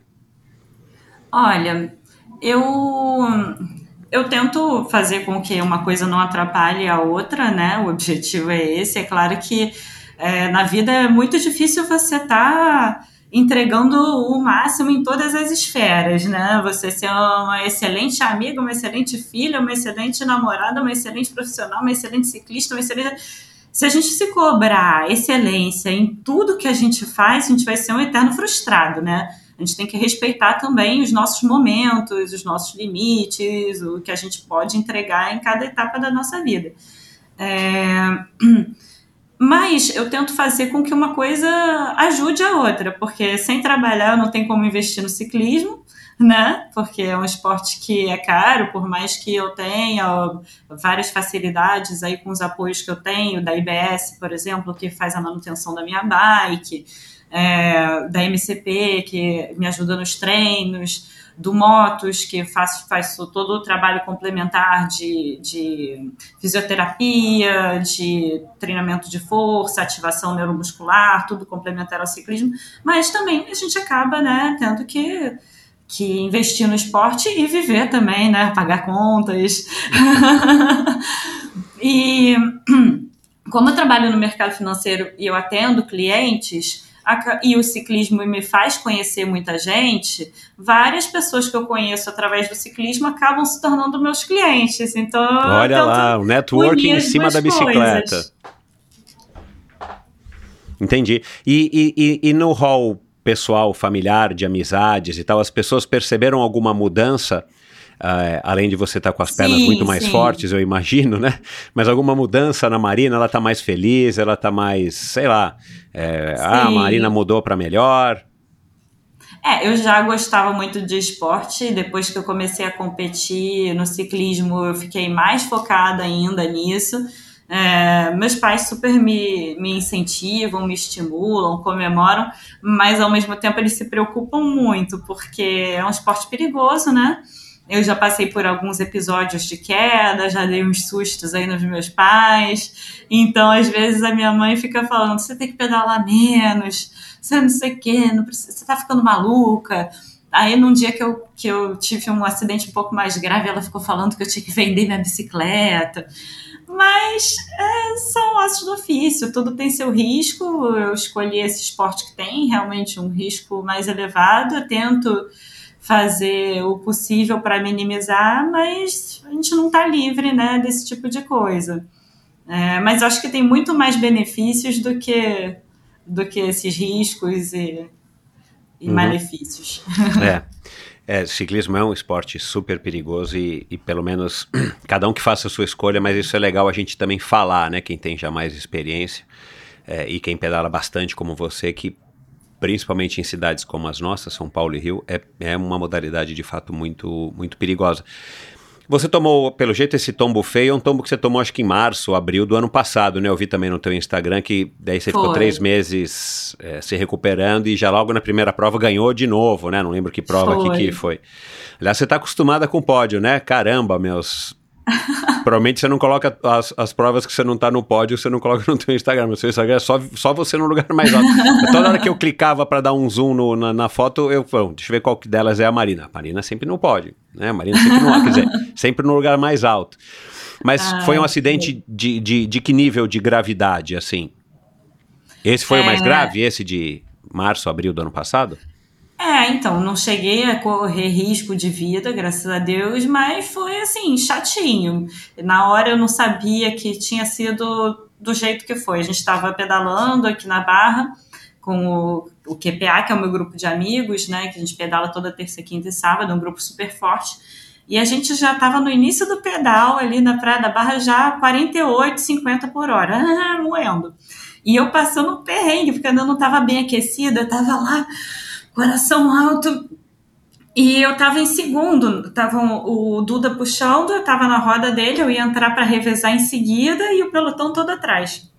E eu passando perrengue grudada na roda dele, o máximo para pegar o máximo de vácuo. E era, tava no inverno, é, não era inverno, né? Mas já tava clareando um pouco mais tarde. Tava meio escuro, dia nublado, enfim, tinha um buraco novo hum, no caminho. É. Ele não viu, o buraco era novo. E, e aí ele entrou com a roda da frente, eu que já estava engatada na bike dele, já bati e fui arremessada longe. E eu estava bem magrinha na época, puro osso. Eu fui no chão. eu bati forte no chão. E aí, quando eu levantei, assim, aparentemente não tinha nada de tão grave. Tava assustada com a queda, só que eu queria sair dali e não ficar traumatizada. Eu tava com medo de ficar com medo de, de subir na bike. Então eu falei: não, gente, tá tudo bem, vamos embora, vamos continuar o treino. Só que eu não tava conseguindo nem andar direito, eu tava sentindo repuxar aqui o quadril. Aí quando eu olhei, tinha umas gotas de sangue, eu fui olhar, tava aberto o meu cotovelo. Aí eu ia. E aí tinha o nosso médico, o nosso ortopedista, o Tito Rocha, o anjo da guarda, estava junto pedalando. Aí ele falou, Nina, pedala, não vamos continuar o treino não. Você vai lá para São Vicente agora, eu tô indo lá, você vai ter que dar uns pontinhos. E aí eu tava sentindo um incômodo, um incômodo no quadril, quando eu baixei a bermuda assim, tava destruído. É vai ter que dar uns pontos aí também. Aí quando eu cheguei lá na São Vicente, eu descobri que, na verdade, não eram só os pontinhos, que eu tinha aberto aqui o que eu estava com o tendão e o nervo expostos, nervo ulnar. No quadril, eu cheguei a raspar a crista ilíaca no chão, o osso, Nossa. e arranquei os músculos que ficam inseridos ali. Por isso que eu estava sentindo repuxar, porque o músculo Claro. estava contraindo sem estar sem tá inserido. Ele estava repuxando sozinho. Aham. Aí fiz uma cirurgia, costurou tudo, não sei o que, foi para casa. Aí fui para casa, ficar de molho. Aí tava. Teve um dia que eu fui pentear o cabelo, me deu uma pontada no ombro tão forte que a pressão foi no chão, que eu tive que sentar e me recompor. Eu falei, não tá normal essa dor. Aí voltei para São Vicente, tinha quebrado a cabeça do húmero também, que a gente não tinha visto ainda. Ai. Aí Caramba. foi isso, não teve nada de risco de vida, mas foi um tombo que foi chato, que eu poderia ter, se tivesse lesionado o nervo que ficou exposto, eu poderia até ter perdido o movimento da mão, e aí faz repensar um monte de coisa. Aí minha mãe vendo aquilo, né? Minha filha. Caramba, meu. E você, e você conseguiu voltar de uma maneira tranquila para a rua, né? Para pedalar na rua no meio do trânsito ou foi um processo pouco mais Consegui, complexo? graças a Deus. Eu tinha ficado com esse receio, né? Eu não sabia como ia ser quando eu subisse na bike. Eu senti muita falta de pedalar. Toda hora eu perguntava quando que eu ia poder voltar, pelo menos para o rolo. É, mas eu tava com medo de ir para a rua e, e sentir alguma coisa estranha. Mas não fiquei traumatizada, não. O que aconteceu foi que eu comecei a, a descer um pouco mais devagar.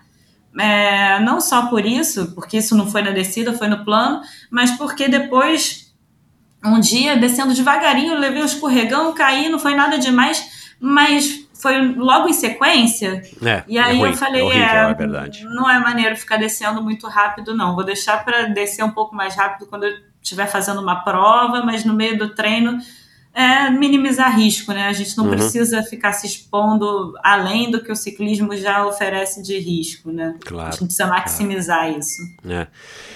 Nada como ter 32 anos, né? E ser mais racional do que impulsivo, né, Marina? Porque é, você já tem muito mais coisa aí a, a perder se acontecer alguma coisa.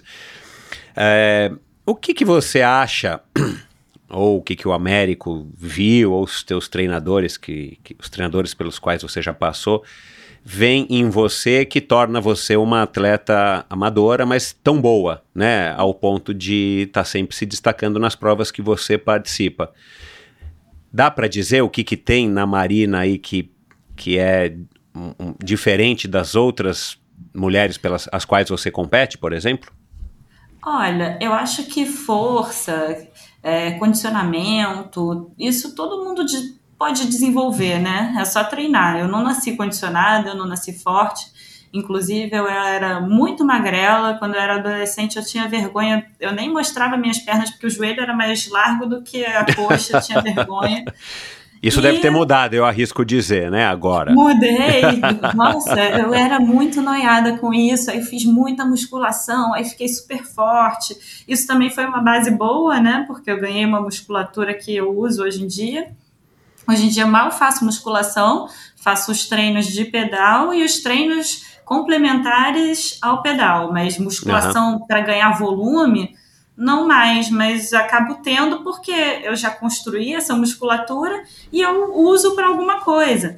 E assim, eu acho que é muito mais interessante eu, eu desenvolver, continuar mantendo a minha musculatura no pedal e, no, e, nos exercícios complementares ao pedal, porque aí eu garanto que eu estou ganhando um peso que vai me gerar força, e não um peso que vai fazer um volume para eu carregar na bicicleta e que eu não vou usar para gerar potência ali. Uhum. Porque só você ganhava. Senão, né, fazia, ganhava bíceps e, e pedalava mais, não é o caso. Exatamente. É, você tem que usar, ganhar uma força, ganhar musculatura que que você empregue para gerar potência para pedalar. Não adianta né, só, só ter músculo. E... Mas por que, que eu, que eu entrei Não, porque assunto? eu quero saber o que, que você tem. Você diz que força e condicionamento Sim, ah, você tem. Eu acho que a o diferença que que é tem? aguentar sofrer. Ah, Essa é a grande diferença. Porque confortável não é. Para você evoluir, você tem que sofrer muito. Você vai sobrar, você vai passar raiva, você vai ficar muito tempo sentindo desconforto na hora que você for fazer um teste de FTP, quando você for tentar bater o seu tempo. E quanto mais você aguentar ficar sofrendo, mais você vai evoluir. Eu acho que é isso. ciclismo é cabeça. É o uhum. que todo mundo fala. É, mais do que uh, a sua força é a sua cabeça, porque o corpo ele vai respondendo. Uhum. Tudo bem que muitas vezes você vai até além do seu limite, né? Aí é uma questão que tem que avaliar o seu objetivo dentro do esporte, se é uhum. você ter saúde, qualidade de vida, se é performance acima de tudo, se é um equilíbrio entre essas duas coisas. Mas basicamente o que eu acho que o principal diferencial de um ciclista médio para um ciclista muito bom é o quanto ele aguenta sofrer. E, e você já tinha indicativos de que você curte curtia esse sofrimento, sei lá, no, no, spinning ou mesmo na academia, na sim, corrida, sim. você sempre teve essa, né, ou faz tempo que você tem essa essa Sim, vantagem? eu sempre gostei do desafio, de alguém dizer, ah, duvido que você consiga, ou de eu sentir que eu, pô, tô cada dia melhor naquele negócio. No spinning eu dava minha vida e terminava com aquela poça de, de suor embaixo, aí ficava super feliz. É, é meio maluquice, né? Uhum. É, mas faz parte, eu acho que tem algumas modalidades que, que acho que atraem essas pessoas. Porque se você também não tivesse curtido ficar 3, 4, 5 horas pedalando, logo você ia falar, não, cara, isso aqui tá demais, eu tô muito cansada, e naturalmente você vai saindo, né, dessa situação, porque a gente busca, infelizmente, ou é, é uma parte da evolução, a gente vai buscando um caminho sempre mais fácil, né, é, uhum. mas tem gente que tem essa predisposição, e no ciclismo, particularmente na corrida de, de, de longa distância, a gente vê é, muita gente que assim... você começa a sentir evolução isso vai te alimentando e Exato. É, é, é, diferente você fazer, você fazer um pedal ou você se submeter a uma situação de sofrimento onde você não está rendendo nada, aí fica horrível. É horrível. Ou uma situação de sofrimento que você está rendendo. Sofreu. É. Depois você olha ali o resultado do seu treino. Pô, você fez um treinaço, você bateu seus tempos, você melhorou aqui, aquilo ali. Uh, galera que é extraveira, pegou lá a tacinha.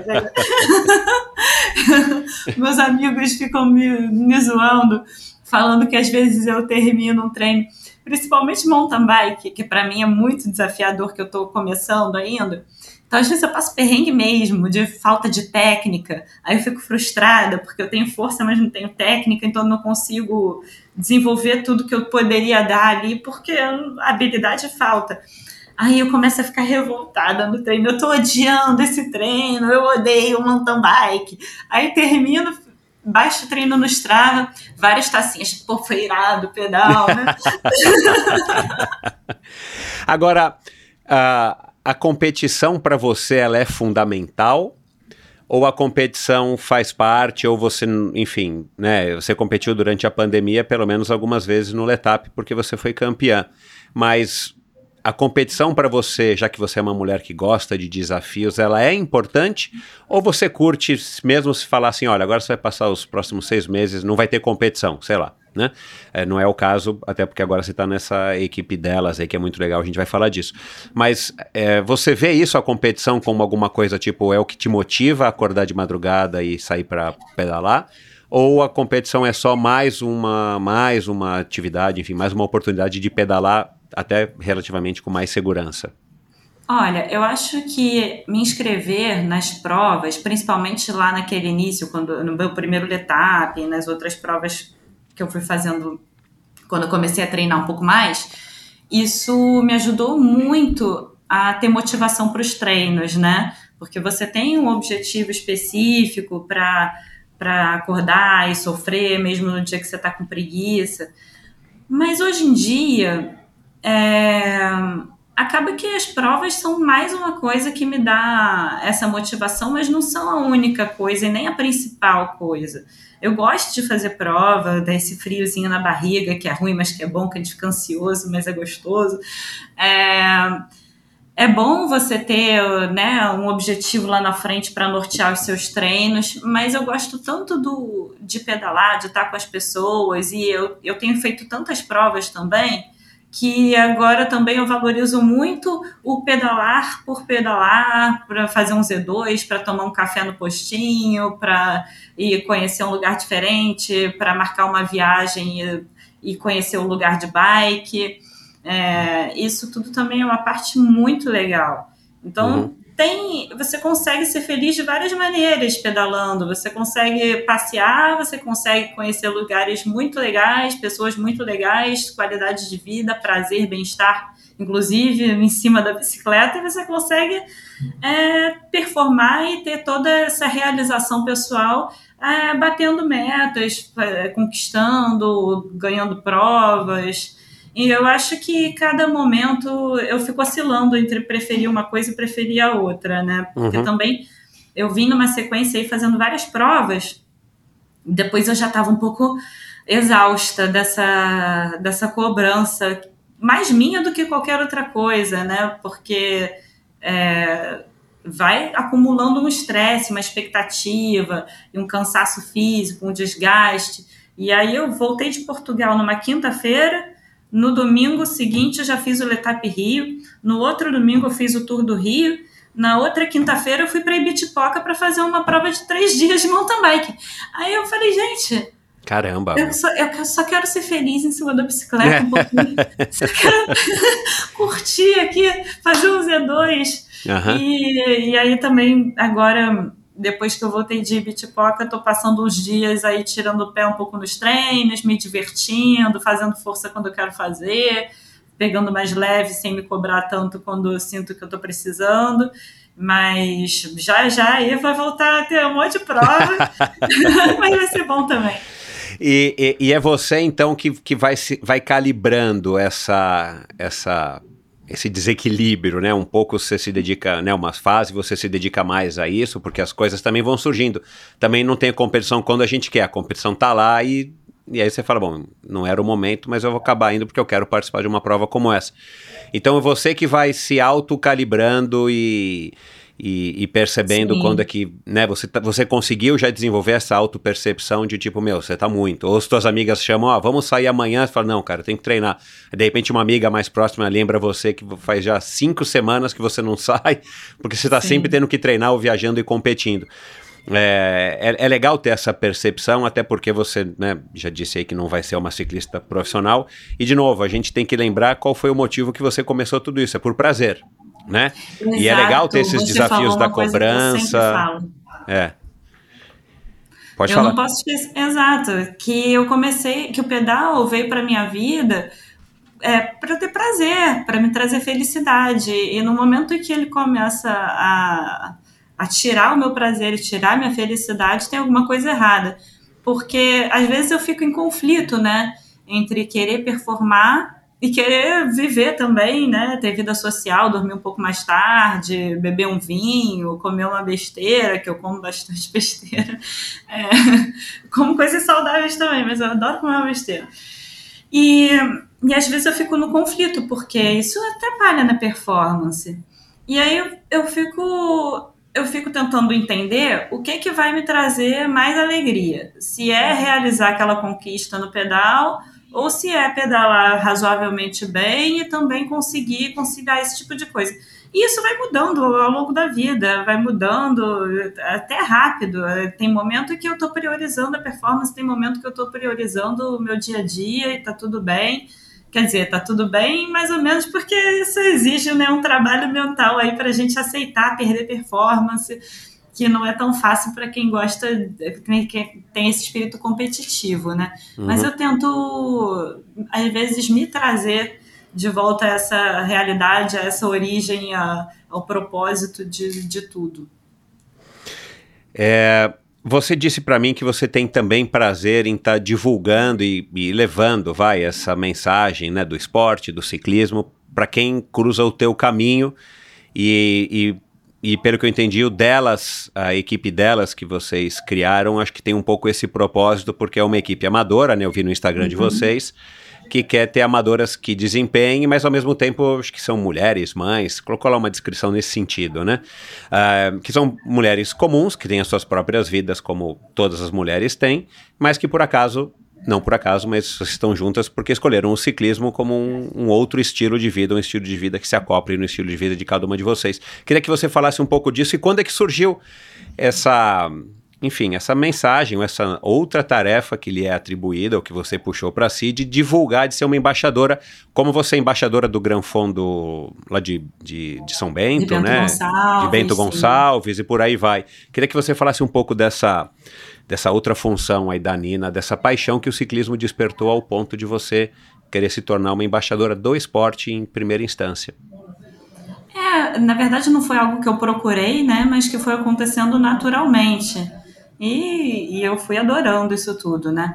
O é, que, que acontece? É, como as mulheres ainda estão começando a ocupar um espaço no ciclismo, começando a performar, é, eu sempre costumei pedalar muito com homem, porque acabava que os grupos mais fortes eram os grupos de homens.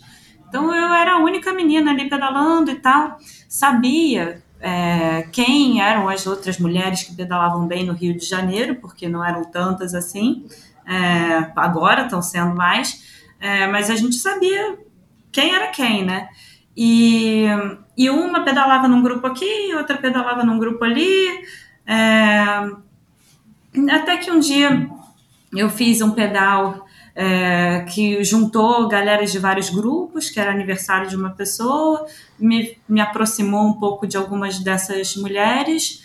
É, e aí encontrei em uma prova que eu fiz na, na Serra do Piloto, encontrei também a Carol Weber, a Paula, a Paula Campos, que estavam lá. Pude me aproximar um pouco delas, mas assim, ainda brevemente. Fiz essa prova da Serra do Piloto praticamente toda junto com a Carol Weber, que era uma dessas mulheres que eu já sabia que pedalava muito no Rio de Janeiro há muito tempo. E no final do ano passado ela me ligou, é, falando, Nina, eu e a Clau, a Cláudia Domingues, que também faz parte da equipe, gente estava conversando, falando sobre esse, é, o crescimento do ciclismo aqui no Rio, falando que tem cada vez mais mulheres fortes, mas que a gente não é unida, que cada uma que, que sente falta de mulheres fortes para pedalar junto, que cada uma fica pedalando num grupo de homens. O que, que você acha da gente se juntar para treinar e para formar uma equipe para fazer as provas? Claro que cada uma é, seguindo sua vida, todo mundo aqui trabalha, todo mundo, várias têm filhos, é, não é virar profissional do ciclismo, mas é, unir o útil ao agradável, né? Ter mulheres que possam pedalar juntas em alto nível e, e ainda conseguir resultado e estimular o esporte. E estimular o esporte não só com um exemplo, né? É, como já está acontecendo, mas estimular também. A gente tem um projeto no Delas que a gente pretende é, encontrar é, uma, duas, enfim, cada vez mais meninas é, novas que tenham condições de chegar a um nível olímpico, por exemplo, e que a gente possa ajudar nesse caminho. Uhum, é, legal. Com treino, com material, com oportunidades. Então a gente tem um sonho maior aí por trás. E está sendo muito legal porque além de todas as meninas da equipe terem se dado super bem, a gente está evoluindo muito juntas a gente está começando, a, gente, a, cada prova a gente está trabalhando melhor em equipe.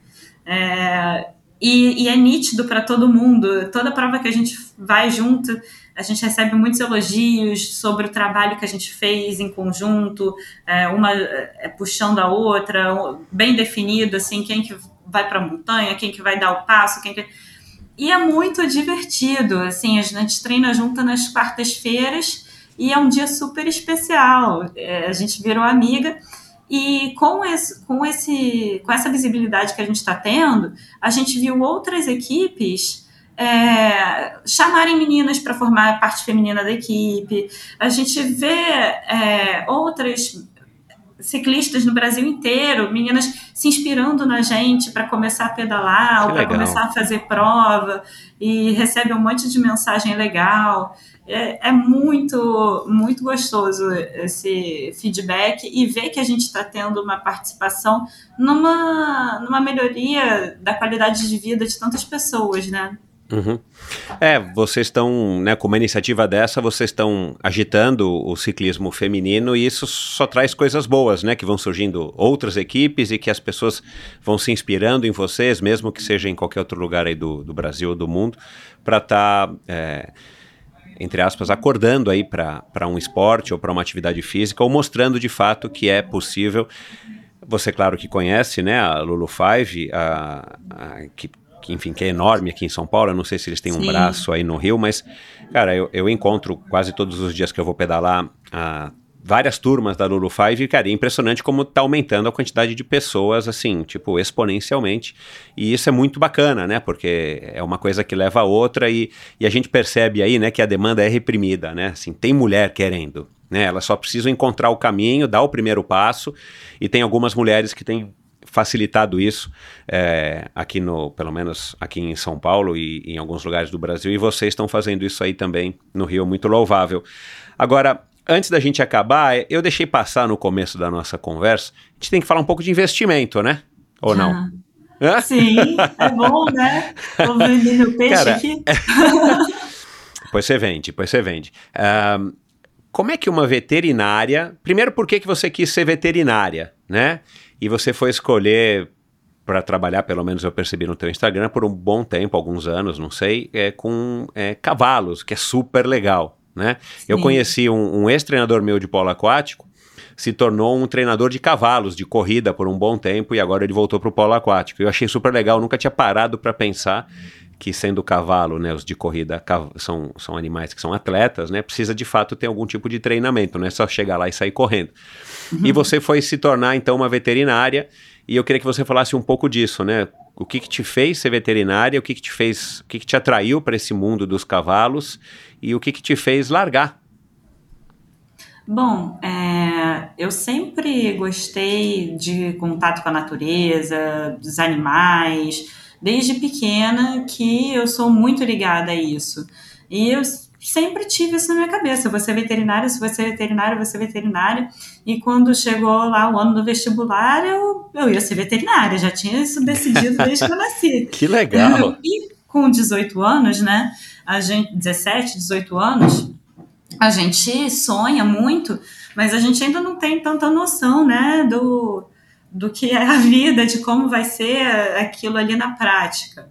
É, sempre fui apaixonada por cavalos eu fiz a faculdade toda já me voltando para essa área, principalmente para cavalos atletas, olha só. Que legal, meu. Então eu já juntava o meu amor à natureza com a questão de, de exercício, de saúde, interesse por isso é, nessa, nessa profissão, nessa minha atuação. Então eu trabalhei com cavalos de jockey e de hípica, é, tive uma boa base aí que eu uso até hoje para entender artigo científico, continuo sendo curiosa, né? Eu gosto de estar inteirada de novidades de fisiologia, de farmacologia, de bioquímica, biofísica e relacionar isso ao, ao meu esporte. Então, eu ainda trago isso do, da minha faculdade e uso no meu dia a dia.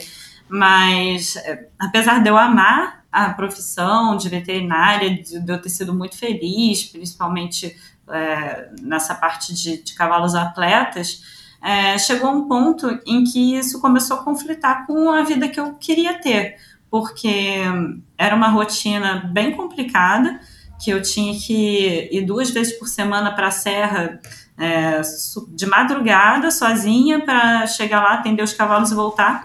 Então, eu corria um certo risco aqui no Rio de ficar me deslocando quatro horas da manhã para a serra e voltando. Eu sentia muito sono no meio da estrada, parava para dar uma cochilada. E tudo bem, isso aí a gente vai, vai se acostumando, mas eu fui pensando no estilo de vida, se, eu, se isso seria sustentável no longo prazo para mim, se era o que eu queria continuar fazendo né, para sempre, investindo nisso. Fora que, infelizmente, o, o retorno financeiro que eu estava tendo não era muito interessante, eu comecei a ficar um pouco frustrada com, com aquilo tudo. E, paralelamente, eu sempre tive interesse por economia, por mercado financeiro, por me inspirar muito no meu pai. Ele trabalha com mercado financeiro. E ao longo até da faculdade, eu estudei na UF, fiz faculdade veterinária na UF, e eu cheguei a ser monitora de, de uma matéria de economia durante dois anos. Isso sem. Isso eu não, não tinha nem me formado, não fazia nem ideia que depois eu ia largar veterinária para trabalhar com alguma coisa relacionada a isso, mas eu já tinha um interesse. Então eu fui monitora da matéria e tal. Depois que eu me formei, já no último período, eu já fui sentindo aquela dúvida se era isso mesmo que eu queria seguir ou não, mas já estava no final da faculdade, eu ia me formar, né? Me formei, cheguei a trabalhar um pouco mais, não muito tempo, e o meu pai notou esse meu desânimo com, com a minha carreira e falou: Filha, você não quer tentar começar a trabalhar comigo, ver se você gosta e tal. E eu comecei a acompanhar o dia a dia dele no escritório, comecei a gostar. E aí me preparei, tirei as devidas certificações que eu preciso para atuar é, como assessora de investimentos, que é a minha profissão atual. E hoje em dia eu não trabalho mais com meu pai já há um tempo, já, já tomou caminhos diferentes. Eu sou sócia da Inove Investimentos, que é um escritório é, da, da XP, um dos maiores da XP. E o meu pai hoje em dia trabalha em outro lugar, com criptoativos, a gente é, sempre conversa muito, troca muita, muita figurinha aí sobre o lado profissional também, mas somos completamente independentes, mas ele foi a grande inspiração aí para minha transição. Legal. E, e, e por conta dessa tua talvez facilidade ou do contato com o teu pai por muitos anos nesse mercado, foi uma adaptação fácil, pelo menos até hoje, ou de vez em quando você pensa, puxa, eu podia estar agora lá na fazenda dando, é, cuidando dos cavalos? Porque, cara, é, é um trabalho, é um trabalho puxado, né? É um trabalho. É, te, eu acho que talvez tenha muita. Não sei se glamorização é a palavra, né? Mas hoje em dia, né? É, virou uma coisa que, tipo assim, todo mundo quer ser, ou todo mundo é claro, buscando os resultados financeiros que se promete, né? Aliás, eu falei com o Benchimol faz umas duas, uns dois meses, estava tudo certo para gravar, estávamos agendados, eu ia conseguir trazer o Guilherme Benchimol para falar aqui. Que máximo, mas... ele é super da corrida, né? Então, mas, não, e a XP está investindo, né, em kitesurf, né, já fez campanhas com a Maia Gabeira, assim, tem, eles construíram uma arena, né, lá em, aqui em São Paulo. Sim, e eles estão investindo, estão até patrocinando prova de ciclismo, eu acho que a Bike Series foi, teve patrocínio é. dele. É. Mas, cara, ele acabou desmarcando, sugeriram compromissos, né? O cara é pouco ocupado. Eu falei, beleza, Guilherme, vamos conversar um pouco mais pra frente, mas quem sabe a essa altura, a hora que esse nosso episódio for ao ar, eu já esteja agendado, já tenho até conversado com ele para trazer um pouco é, da história dele aqui pro Endorfina. Mas enfim, essa adaptação foi fácil? Você tá. Há quanto tempo que você tá é, como assessor? Há quanto tempo que você tá no mercado financeiro? Já estou há sete anos no mercado financeiro. Ah, bastante já. É. Bastante, já sou muito mais do mercado financeiro do que a veterinária. uhum, uhum. É, é, e tem essa vantagem que fica um pouco mais fácil de comprar bicicleta, né? Ou os equipamentos. Pois é. Legal. E no início foi muito difícil. Nossa, eu tive que ter muito apoio da minha família, graças a Deus isso eu sempre tive, tanto apoio moral quanto apoio financeiro, né? Porque numa transição de carreira você fica aí um tempo até você conseguir ter resultado financeiro em cima disso. Fora que eu tive que aprender muita coisa que não tinha nem noção que existia. Foi um período complicado de, de adaptação, de transformação, de incertezas, de resiliência, de insistência, e mas valeu muito a pena, porque sou muito feliz é, na minha profissão, eu tenho um ambiente de trabalho incrível, pessoas que super me incentivam no, na profissão, no esporte. E eu sou muito privilegiada realmente é, de ter tantas pessoas maravilhosas à minha volta em tantas esferas da vida, na minha família, na minha profissão, no meu esporte, né, nas minhas amizades. E, e eu acho que, no fundo, é isso, né? Viver é isso, são as relações que você faz, as pessoas que você tem, porque são, é a partir daí que as portas se abrem, que, que você sente as coisas, né? Que você sente alegria, que você sente amor, que você sente... são as pessoas que proporcionam isso, né? Uhum, não adianta uhum. você ter dinheiro, ter um monte de coisa, estar sozinho, não ter com quem dividir isso tudo. Uhum. Eu sei que você é religiosa, uh, né? Você acredita em Deus, você já me mandou aqui um texto falando disso e tal. É, você é católica, é isso? Sou. Uhum. Sou católica, não sou aquela praticante ferrenha, mas eu sou uhum. bem conectada. Uhum. Um, se a gente conseguisse ligar para sua mãe agora, né, e perguntar assim, o que, que a Nina tem que ela atrai isso tudo que você acabou de falar, né? Você falou um pouco de sorte.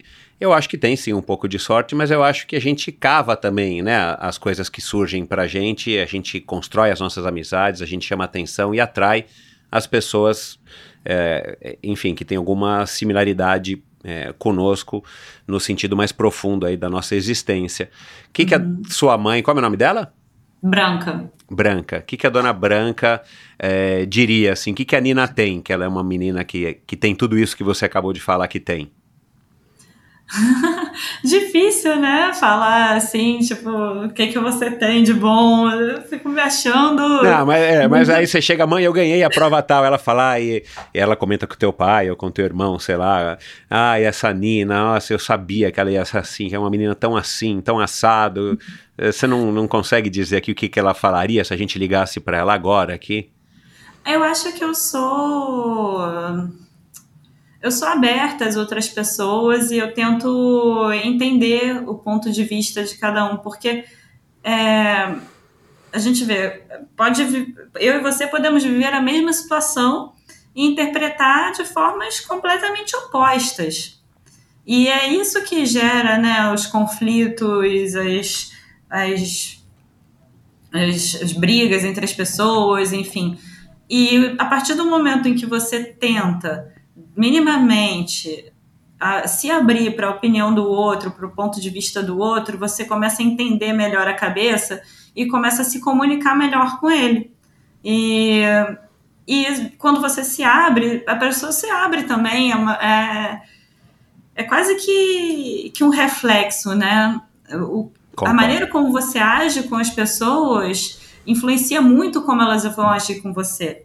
Exato. Se você chega carrancudo em um lugar, chega muito fechado, muito sério, provavelmente as pessoas vão ter uma certa distância de você, porque elas vão interpretar que você não quer a proximidade, né? Não vão se sentir à vontade para te acessar. Uhum. Mas se você chega com um sorriso, com boa vontade, com gentileza, naturalmente elas vão retribuir da mesma forma, em geral, né? E eu acho que é a partir daí, eu acho que em geral eu sou uma pessoa tranquila, eu tendo a ser uma pessoa alegre, feliz e isso me abre muitas portas. Isso aí. É, bom, a gente não vai ter tempo para falar aqui de investimentos, que eu queria reservar aqui um período, mas você tem compromisso. Mas eu vou então é, é, reformular aqui a minha pergunta. Qual foi o melhor investimento que você já fez na sua vida? Melhor investimento que eu já fiz na minha vida? Ai, que difícil. Ah... Nossa, você tinha que ter passado essa pergunta antes.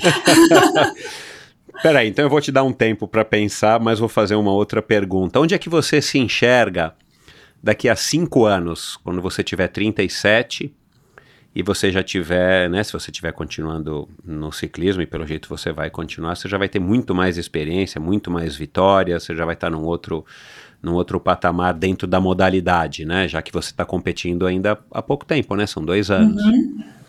Olha, daqui a cinco anos eu espero é, que a I9 esteja enorme, mais do que já é, que eu esteja ganhando bastante dinheiro e fazendo muita gente ganhar dinheiro junto também. É, eu espero continuar podendo pedalar é, com os meus amigos e fazer as provas quando eu quiser fazer. É claro que com a equipe a gente acaba respeitando um calendário maior de provas para pontuar, para dar visibilidade para a equipe, por um compromisso em comum. Mas. E o que eu pretendo continuar fazendo. É, quero participar de mais provas lá fora, que eu achei incrível a experiência de pedalar fora do Brasil. Eu uni viagem com pedal, é, é muito legal. E basicamente isso construir uma família, não sei como é que vai estar daqui a cinco anos, se eu, se eu já vou estar pronta para ser mãe ou não, essa parte eu, eu ainda não estou pensando muito, mas eu sou muito feliz com a vida que eu tenho e eu queria que tudo isso crescesse, meu lado profissional, a profissão que eu já tenho, eu quero que ela cresça, o, ciclismo é, da forma que eu já tenho, com os amigos que eu tenho, do, é, com esse modelo de poder competir, poder aproveitar, eu quero que isso continue. É, é basicamente isso. É, uma coisa me surgiu aqui agora. Você disse que nadou na infância, você adora correr e você adora pedalar. Triatlon não faz parte dos seus planos, nem o, o um X-Terra, é, um, um triatlon off-road, por exemplo? Eu já sabia, Michel. Só que hum, eu já tenho uma dificuldade de conciliar todas as atividades que, é eu, que eu faço, né? É. E ainda incluir uma natação no meio, eu não sei se eu ia conseguir. Aí tudo bem, a vida é questão de prioridades, né? Por enquanto a natação não está nas minhas prioridades, então eu estou encaixando as outras coisas. E, Legal. E está funcionando assim. Legal, porque o triatlo é uma modalidade muito bacana também, né? E para quem já pedala bem, e eu imagino que você deva correr bem, aí você vai ter também esse gostinho bacana de de repente você ter resultados expressivos na, é, nas provas de triatlo. Já passou é. pela minha cabeça várias vezes. Daqui Não, ainda mais morando no Rio, né? Que é o berço do triatlon brasileiro, né? Então, e é um lugar maravilhoso, né? Para se praticar triatlon. Uh, as tuas redes sociais, quer dizer, o teu Instagram é, ele aumentou muito depois que você passou a se, né, postar suas provas e os seus treinos e tudo mais, porque é, eu vejo, pelo que eu entendo né, do Instagram, eu vi teu, os teus posts desde o começo, você tem um, um perfil que eu acho que é bem interessante, mas você não tem uma quantidade gigantesca de seguidores ainda. É, mas você fez um vídeo aí recentemente né, do Super Coffee, dos teus patrocinadores e tal. Isso é uma coisa também que você enfim, curte, é uma coisa que você consome, você gosta de passar horas do seu dia é, vendo o post dos outros e seguindo aí as suas rivais ou as pessoas que, que, que, que te inspiram? Olha, já gostei mais. o meu ritmo de seguidores acho que não está crescendo mais tanto quanto já cresceu antes, porque antes eu alimentava mais as redes sociais. Uhum. Eu, ti, eu tinha mais paciência e até gostava mesmo de postar, de responder, de não sei o quê.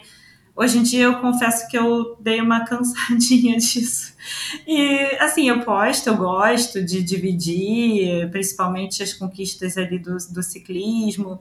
Eu acho que o ciclismo também como leva a lugares muito legais, as fotos são bonitas, né, visual e tal, e isso inspira as pessoas, e eu recebo muito feedback que me deixa feliz, assim, pô, vi sua foto e até levantei e fui correr, eu levantei Ótimo, e fui pedalar né? depois que eu vi o seu treino, é, às vezes eu chego no trabalho, pô, já pedalou, já não sei o quê, já pedalou 60 quilômetros, eu não ia fazer nada, até fiz, corri 5, não é que nem você, mas pelo menos eu fiz algum... Exato. Isso é maneiro demais, sabe? Mas é, não é aquela coisa que, pô, eu amo ficar ali na rede social, postar, interagir, eu gosto, mas às vezes me dá até certa preguiça, eu tenho postado cada vez menos porque depois demanda um tempo para você responder, é. e eu não gosto de, é. de, de, deixar de responder as pessoas, por mais que isso aconteça às vezes. Mas o meu foco não é crescer seguidores na rede social, não. Isso é uma coisa que acontece organicamente. Legal. Eu tenho até tido alguns apoios do Super Coffee, por exemplo, começou porque eu, eu fazia propaganda espontânea, que é um produto que eu amo, eu tomo todo dia E às vezes toco o despertador, eu tô lá com uma preguiça de sair da cama. Aí eu penso, eu vou tomar lá um super coffee. aí eu já acordo mais feliz. Uhum. Tomo aquele negócio super gostoso que também já, já ajuda a acordar e já me arrumo para treinar e o dia começa.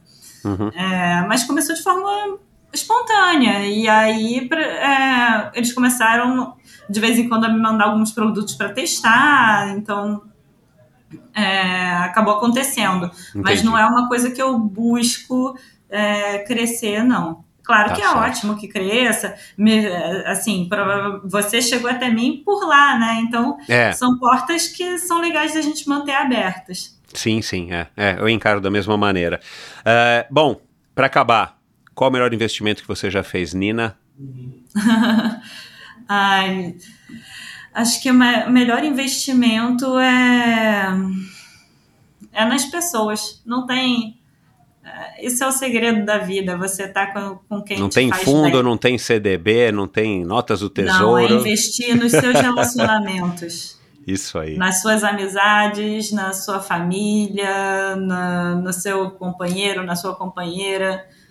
Porque essa troca, para mim, é o que tem valor na vida, né? Uhum. Isso aí. Sabe as palavras, pequena Marina. Muito obrigado, adorei, adorei mesmo te conhecer. Eu tenho certeza que quem estiver aqui ouvindo é, também curtiu essa conversa. Parabéns aí por toda essa tua história, essa tua trajetória, que você continue tendo cada vez mais sucesso. E vai postando de vez em quando, que é uma maneira muito prática, né? Da gente que não se conhece fisicamente, a gente poder te acompanhar. É isso, adorei, muito obrigado, bastante saúde para você. Boa sorte no seu é, futuro ciclístico e pessoal profissional. Adorei, Michel, muito obrigada. E é isso. Espero que você tenha curtido essa conversa. Uh, eu adorei a, a Marina, que menina bacana, alto astral e, e, que história legal, cara. Eu tava falando agora com ela aqui antes de, de me despedir, de fato, e desligar aqui a gravação. É legal a gente ter pessoas como ela, com esse perfil de uma mulher, enfim, que trabalha, que tem a sua própria vida, ela faz vários posts dela na praia, caminhando com as amigas, no barco, sei lá onde, mas ao mesmo tempo é uma mulher que representa super legal a diversidade das mulheres, a diversidade no ciclismo, porque eu acho que é, o ciclismo é um recorte, ou tem que ser um recorte da nossa sociedade. E, e esse papel acho que ela desempenha muito legal para que estimule mais e mais mulheres a estarem saindo do sofá e começando uma modalidade que seja o ciclismo ou outra qualquer. Mas de qualquer maneira, de ciclistas, eu estava vendo aqui, fiz uma anotação, a gente. Eu já, já tive o prazer aqui de receber a Tota, que eu falei, né? A Gisele, da Lulu Five, a Marcela Toldi, a própria Flávia de Oliveira, ciclista olímpica, que hoje mora no Rio de Janeiro. Mais recentemente, a Daniela Genovese, claro. Mais recentemente, a Carol a Maier, que é grande campeã, ex-mergulhadora em apneia, recordista mundial e, e agora é uma campeã é, de ciclismo na categoria Master. A Rafaela Ramalo, que é uma chefe de cozinha e adora o ciclismo. É, a Maria Eugênia, que graças à Lulu Five de corrida, de corredora amadora, ela se tornou uma super ciclista amadora. E agora mais recentemente a Emília Bugarin, que tá que deixou a obesidade de lado, que reverteu aí a, a, que virou a mesa da vida dela, do, do, da atitude que ela tinha perante a vida, largou uma depressão, deixou para trás graças ao ciclismo. E você ouve esse e todos os episódios do Endorfina lá no endorfinabr.com, que é o meu site. Lá também você consegue é, se informar sobre o apoio financeiro a esse projeto. É, é, aliás, o seu apoio é sempre muito bem-vindo, como eu digo. Lá você vê as camisetas de ciclismo, as camisas de ciclismo, as camisetas de corrida que você ganha quando você apoia o Endorfina. Aliás, tem uma camisa nova que eu acabei esquecendo de divulgar. Ela já deve ter uns dois, três meses, uma camisa azul bem legal de, de corrida ou para o, o esporte que você quiser fazer, para academia, para praia, enfim. E lá também no meu site você pode ver é, informações sobre o Endorfina ao vivo. Se você quiser levar um pouquinho dessa inspiração, um pouquinho dessas histórias para sua empresa, loja, escola, faculdade, onde quer que seja, entre em contato comigo, vá lá no meu site, entre lá na aba ao vivo e informe-se, manda uma mensagem para mim. Lá também você encontra o link para o meu canal no YouTube, para o meu perfil no Instagram. E é isso, né? Muito obrigado pela sua audiência. Foi um prazer para mim, uma honra nesses últimos cinco anos e pouco estar tá recebendo convidados como a Nina e ter a sua audiência, mesmo que você seja um ouvinte mais recente, um ouvinte que chegou aqui por conta da Nina. É, é um prazer enorme contar com a sua audiência. E é isso. Vamos lá. Mais um episódio do Endorfina na semana que vem. O próximo episódio está espetacular. Você não perde por esperar. Siga o Endorfina nas suas redes, na, nas redes sociais, né? principalmente o Instagram, o Twitter eu sou super pouco ativo, o Facebook é uma cópia do Instagram, principalmente o, o, o Instagram. E siga o Endorfina no Spotify, no Apple, no Google, aonde quer que você ouça podcasts, clica lá no botão seguir, assinar é, é, gratuito e você automaticamente vai receber aí no seu celular, no seu tablet, no seu computador todo novo episódio que ainda está é, somente às quintas-feiras. Quem sabe aí no, no futuro próximo eu volte a publicar dois episódios por semana, como eu fiz durante os primeiros meses da pandemia. É isso. Um abraço para você e até a semana que vem. Valeu! Esse episódio foi um oferecimento da Sigma. A Sigma Sport representa a tecnologia alemã em seu mais alto nível, combinando design inovador com engenharia de precisão. Todos os produtos são testados em laboratórios internos para suportar as condições mais adversas, garantindo um excelente padrão de qualidade em toda a linha de produtos. A Sigma trabalha com iluminação, ferramentas de bolso, ciclocomputadores com e sem GPS e também com relógios com monitor cardíaco com e sem GPS. E já chegou aqui no Brasil o ROX 11.1 Evo, o GPS com a melhor relação custo-benefício do mercado. Um produto com alta qualidade e confiabilidade que se destaca pela configuração descomplicada, e isso aí eu posso atestar porque eu estou usando já faz quase um ano. É uma configuração rápida e simples através do app Sigma Ride. Além do display colorido e personalizável com até oito cores, possui opções para navegação com mapas que podem ser baixados diretamente no aparelho em arquivos GPX. Treinamentos estruturados, que também podem ser baixados no formato .fit, possui conexão com sensores externos, com conexão Bluetooth e ANT+, como cadência, frequência cardíaca, que é o meu caso, potência DI2 e até bikes elétricas. Quer mais? Ele ainda pesa apenas 56 gramas. Saiba mais em sigmasport.com.br e siga arroba sigma underline sport underline Brasil. Lembrando que o esporte é o esporte em inglês S-P-O-R-T. Arroba sigma underline sport underline Brasil. Obrigado por ouvir esse episódio do Endorfina. Acesse o endorfinabr.com Vá no post do episódio de hoje para conhecer um pouco mais sobre o meu convidado e alguns assuntos abordados em nossa conversa. Lá você ainda encontra todos os episódios do Endorfina. Siga o Endorfina BR no Instagram e confira imagens inéditas e inusitadas dos meus convidados. Participe enviando comentários e sugestões. Se você curtiu, colabore assinando o Endorfina no seu agregador de podcasts preferido e compartilhando com seus amigos.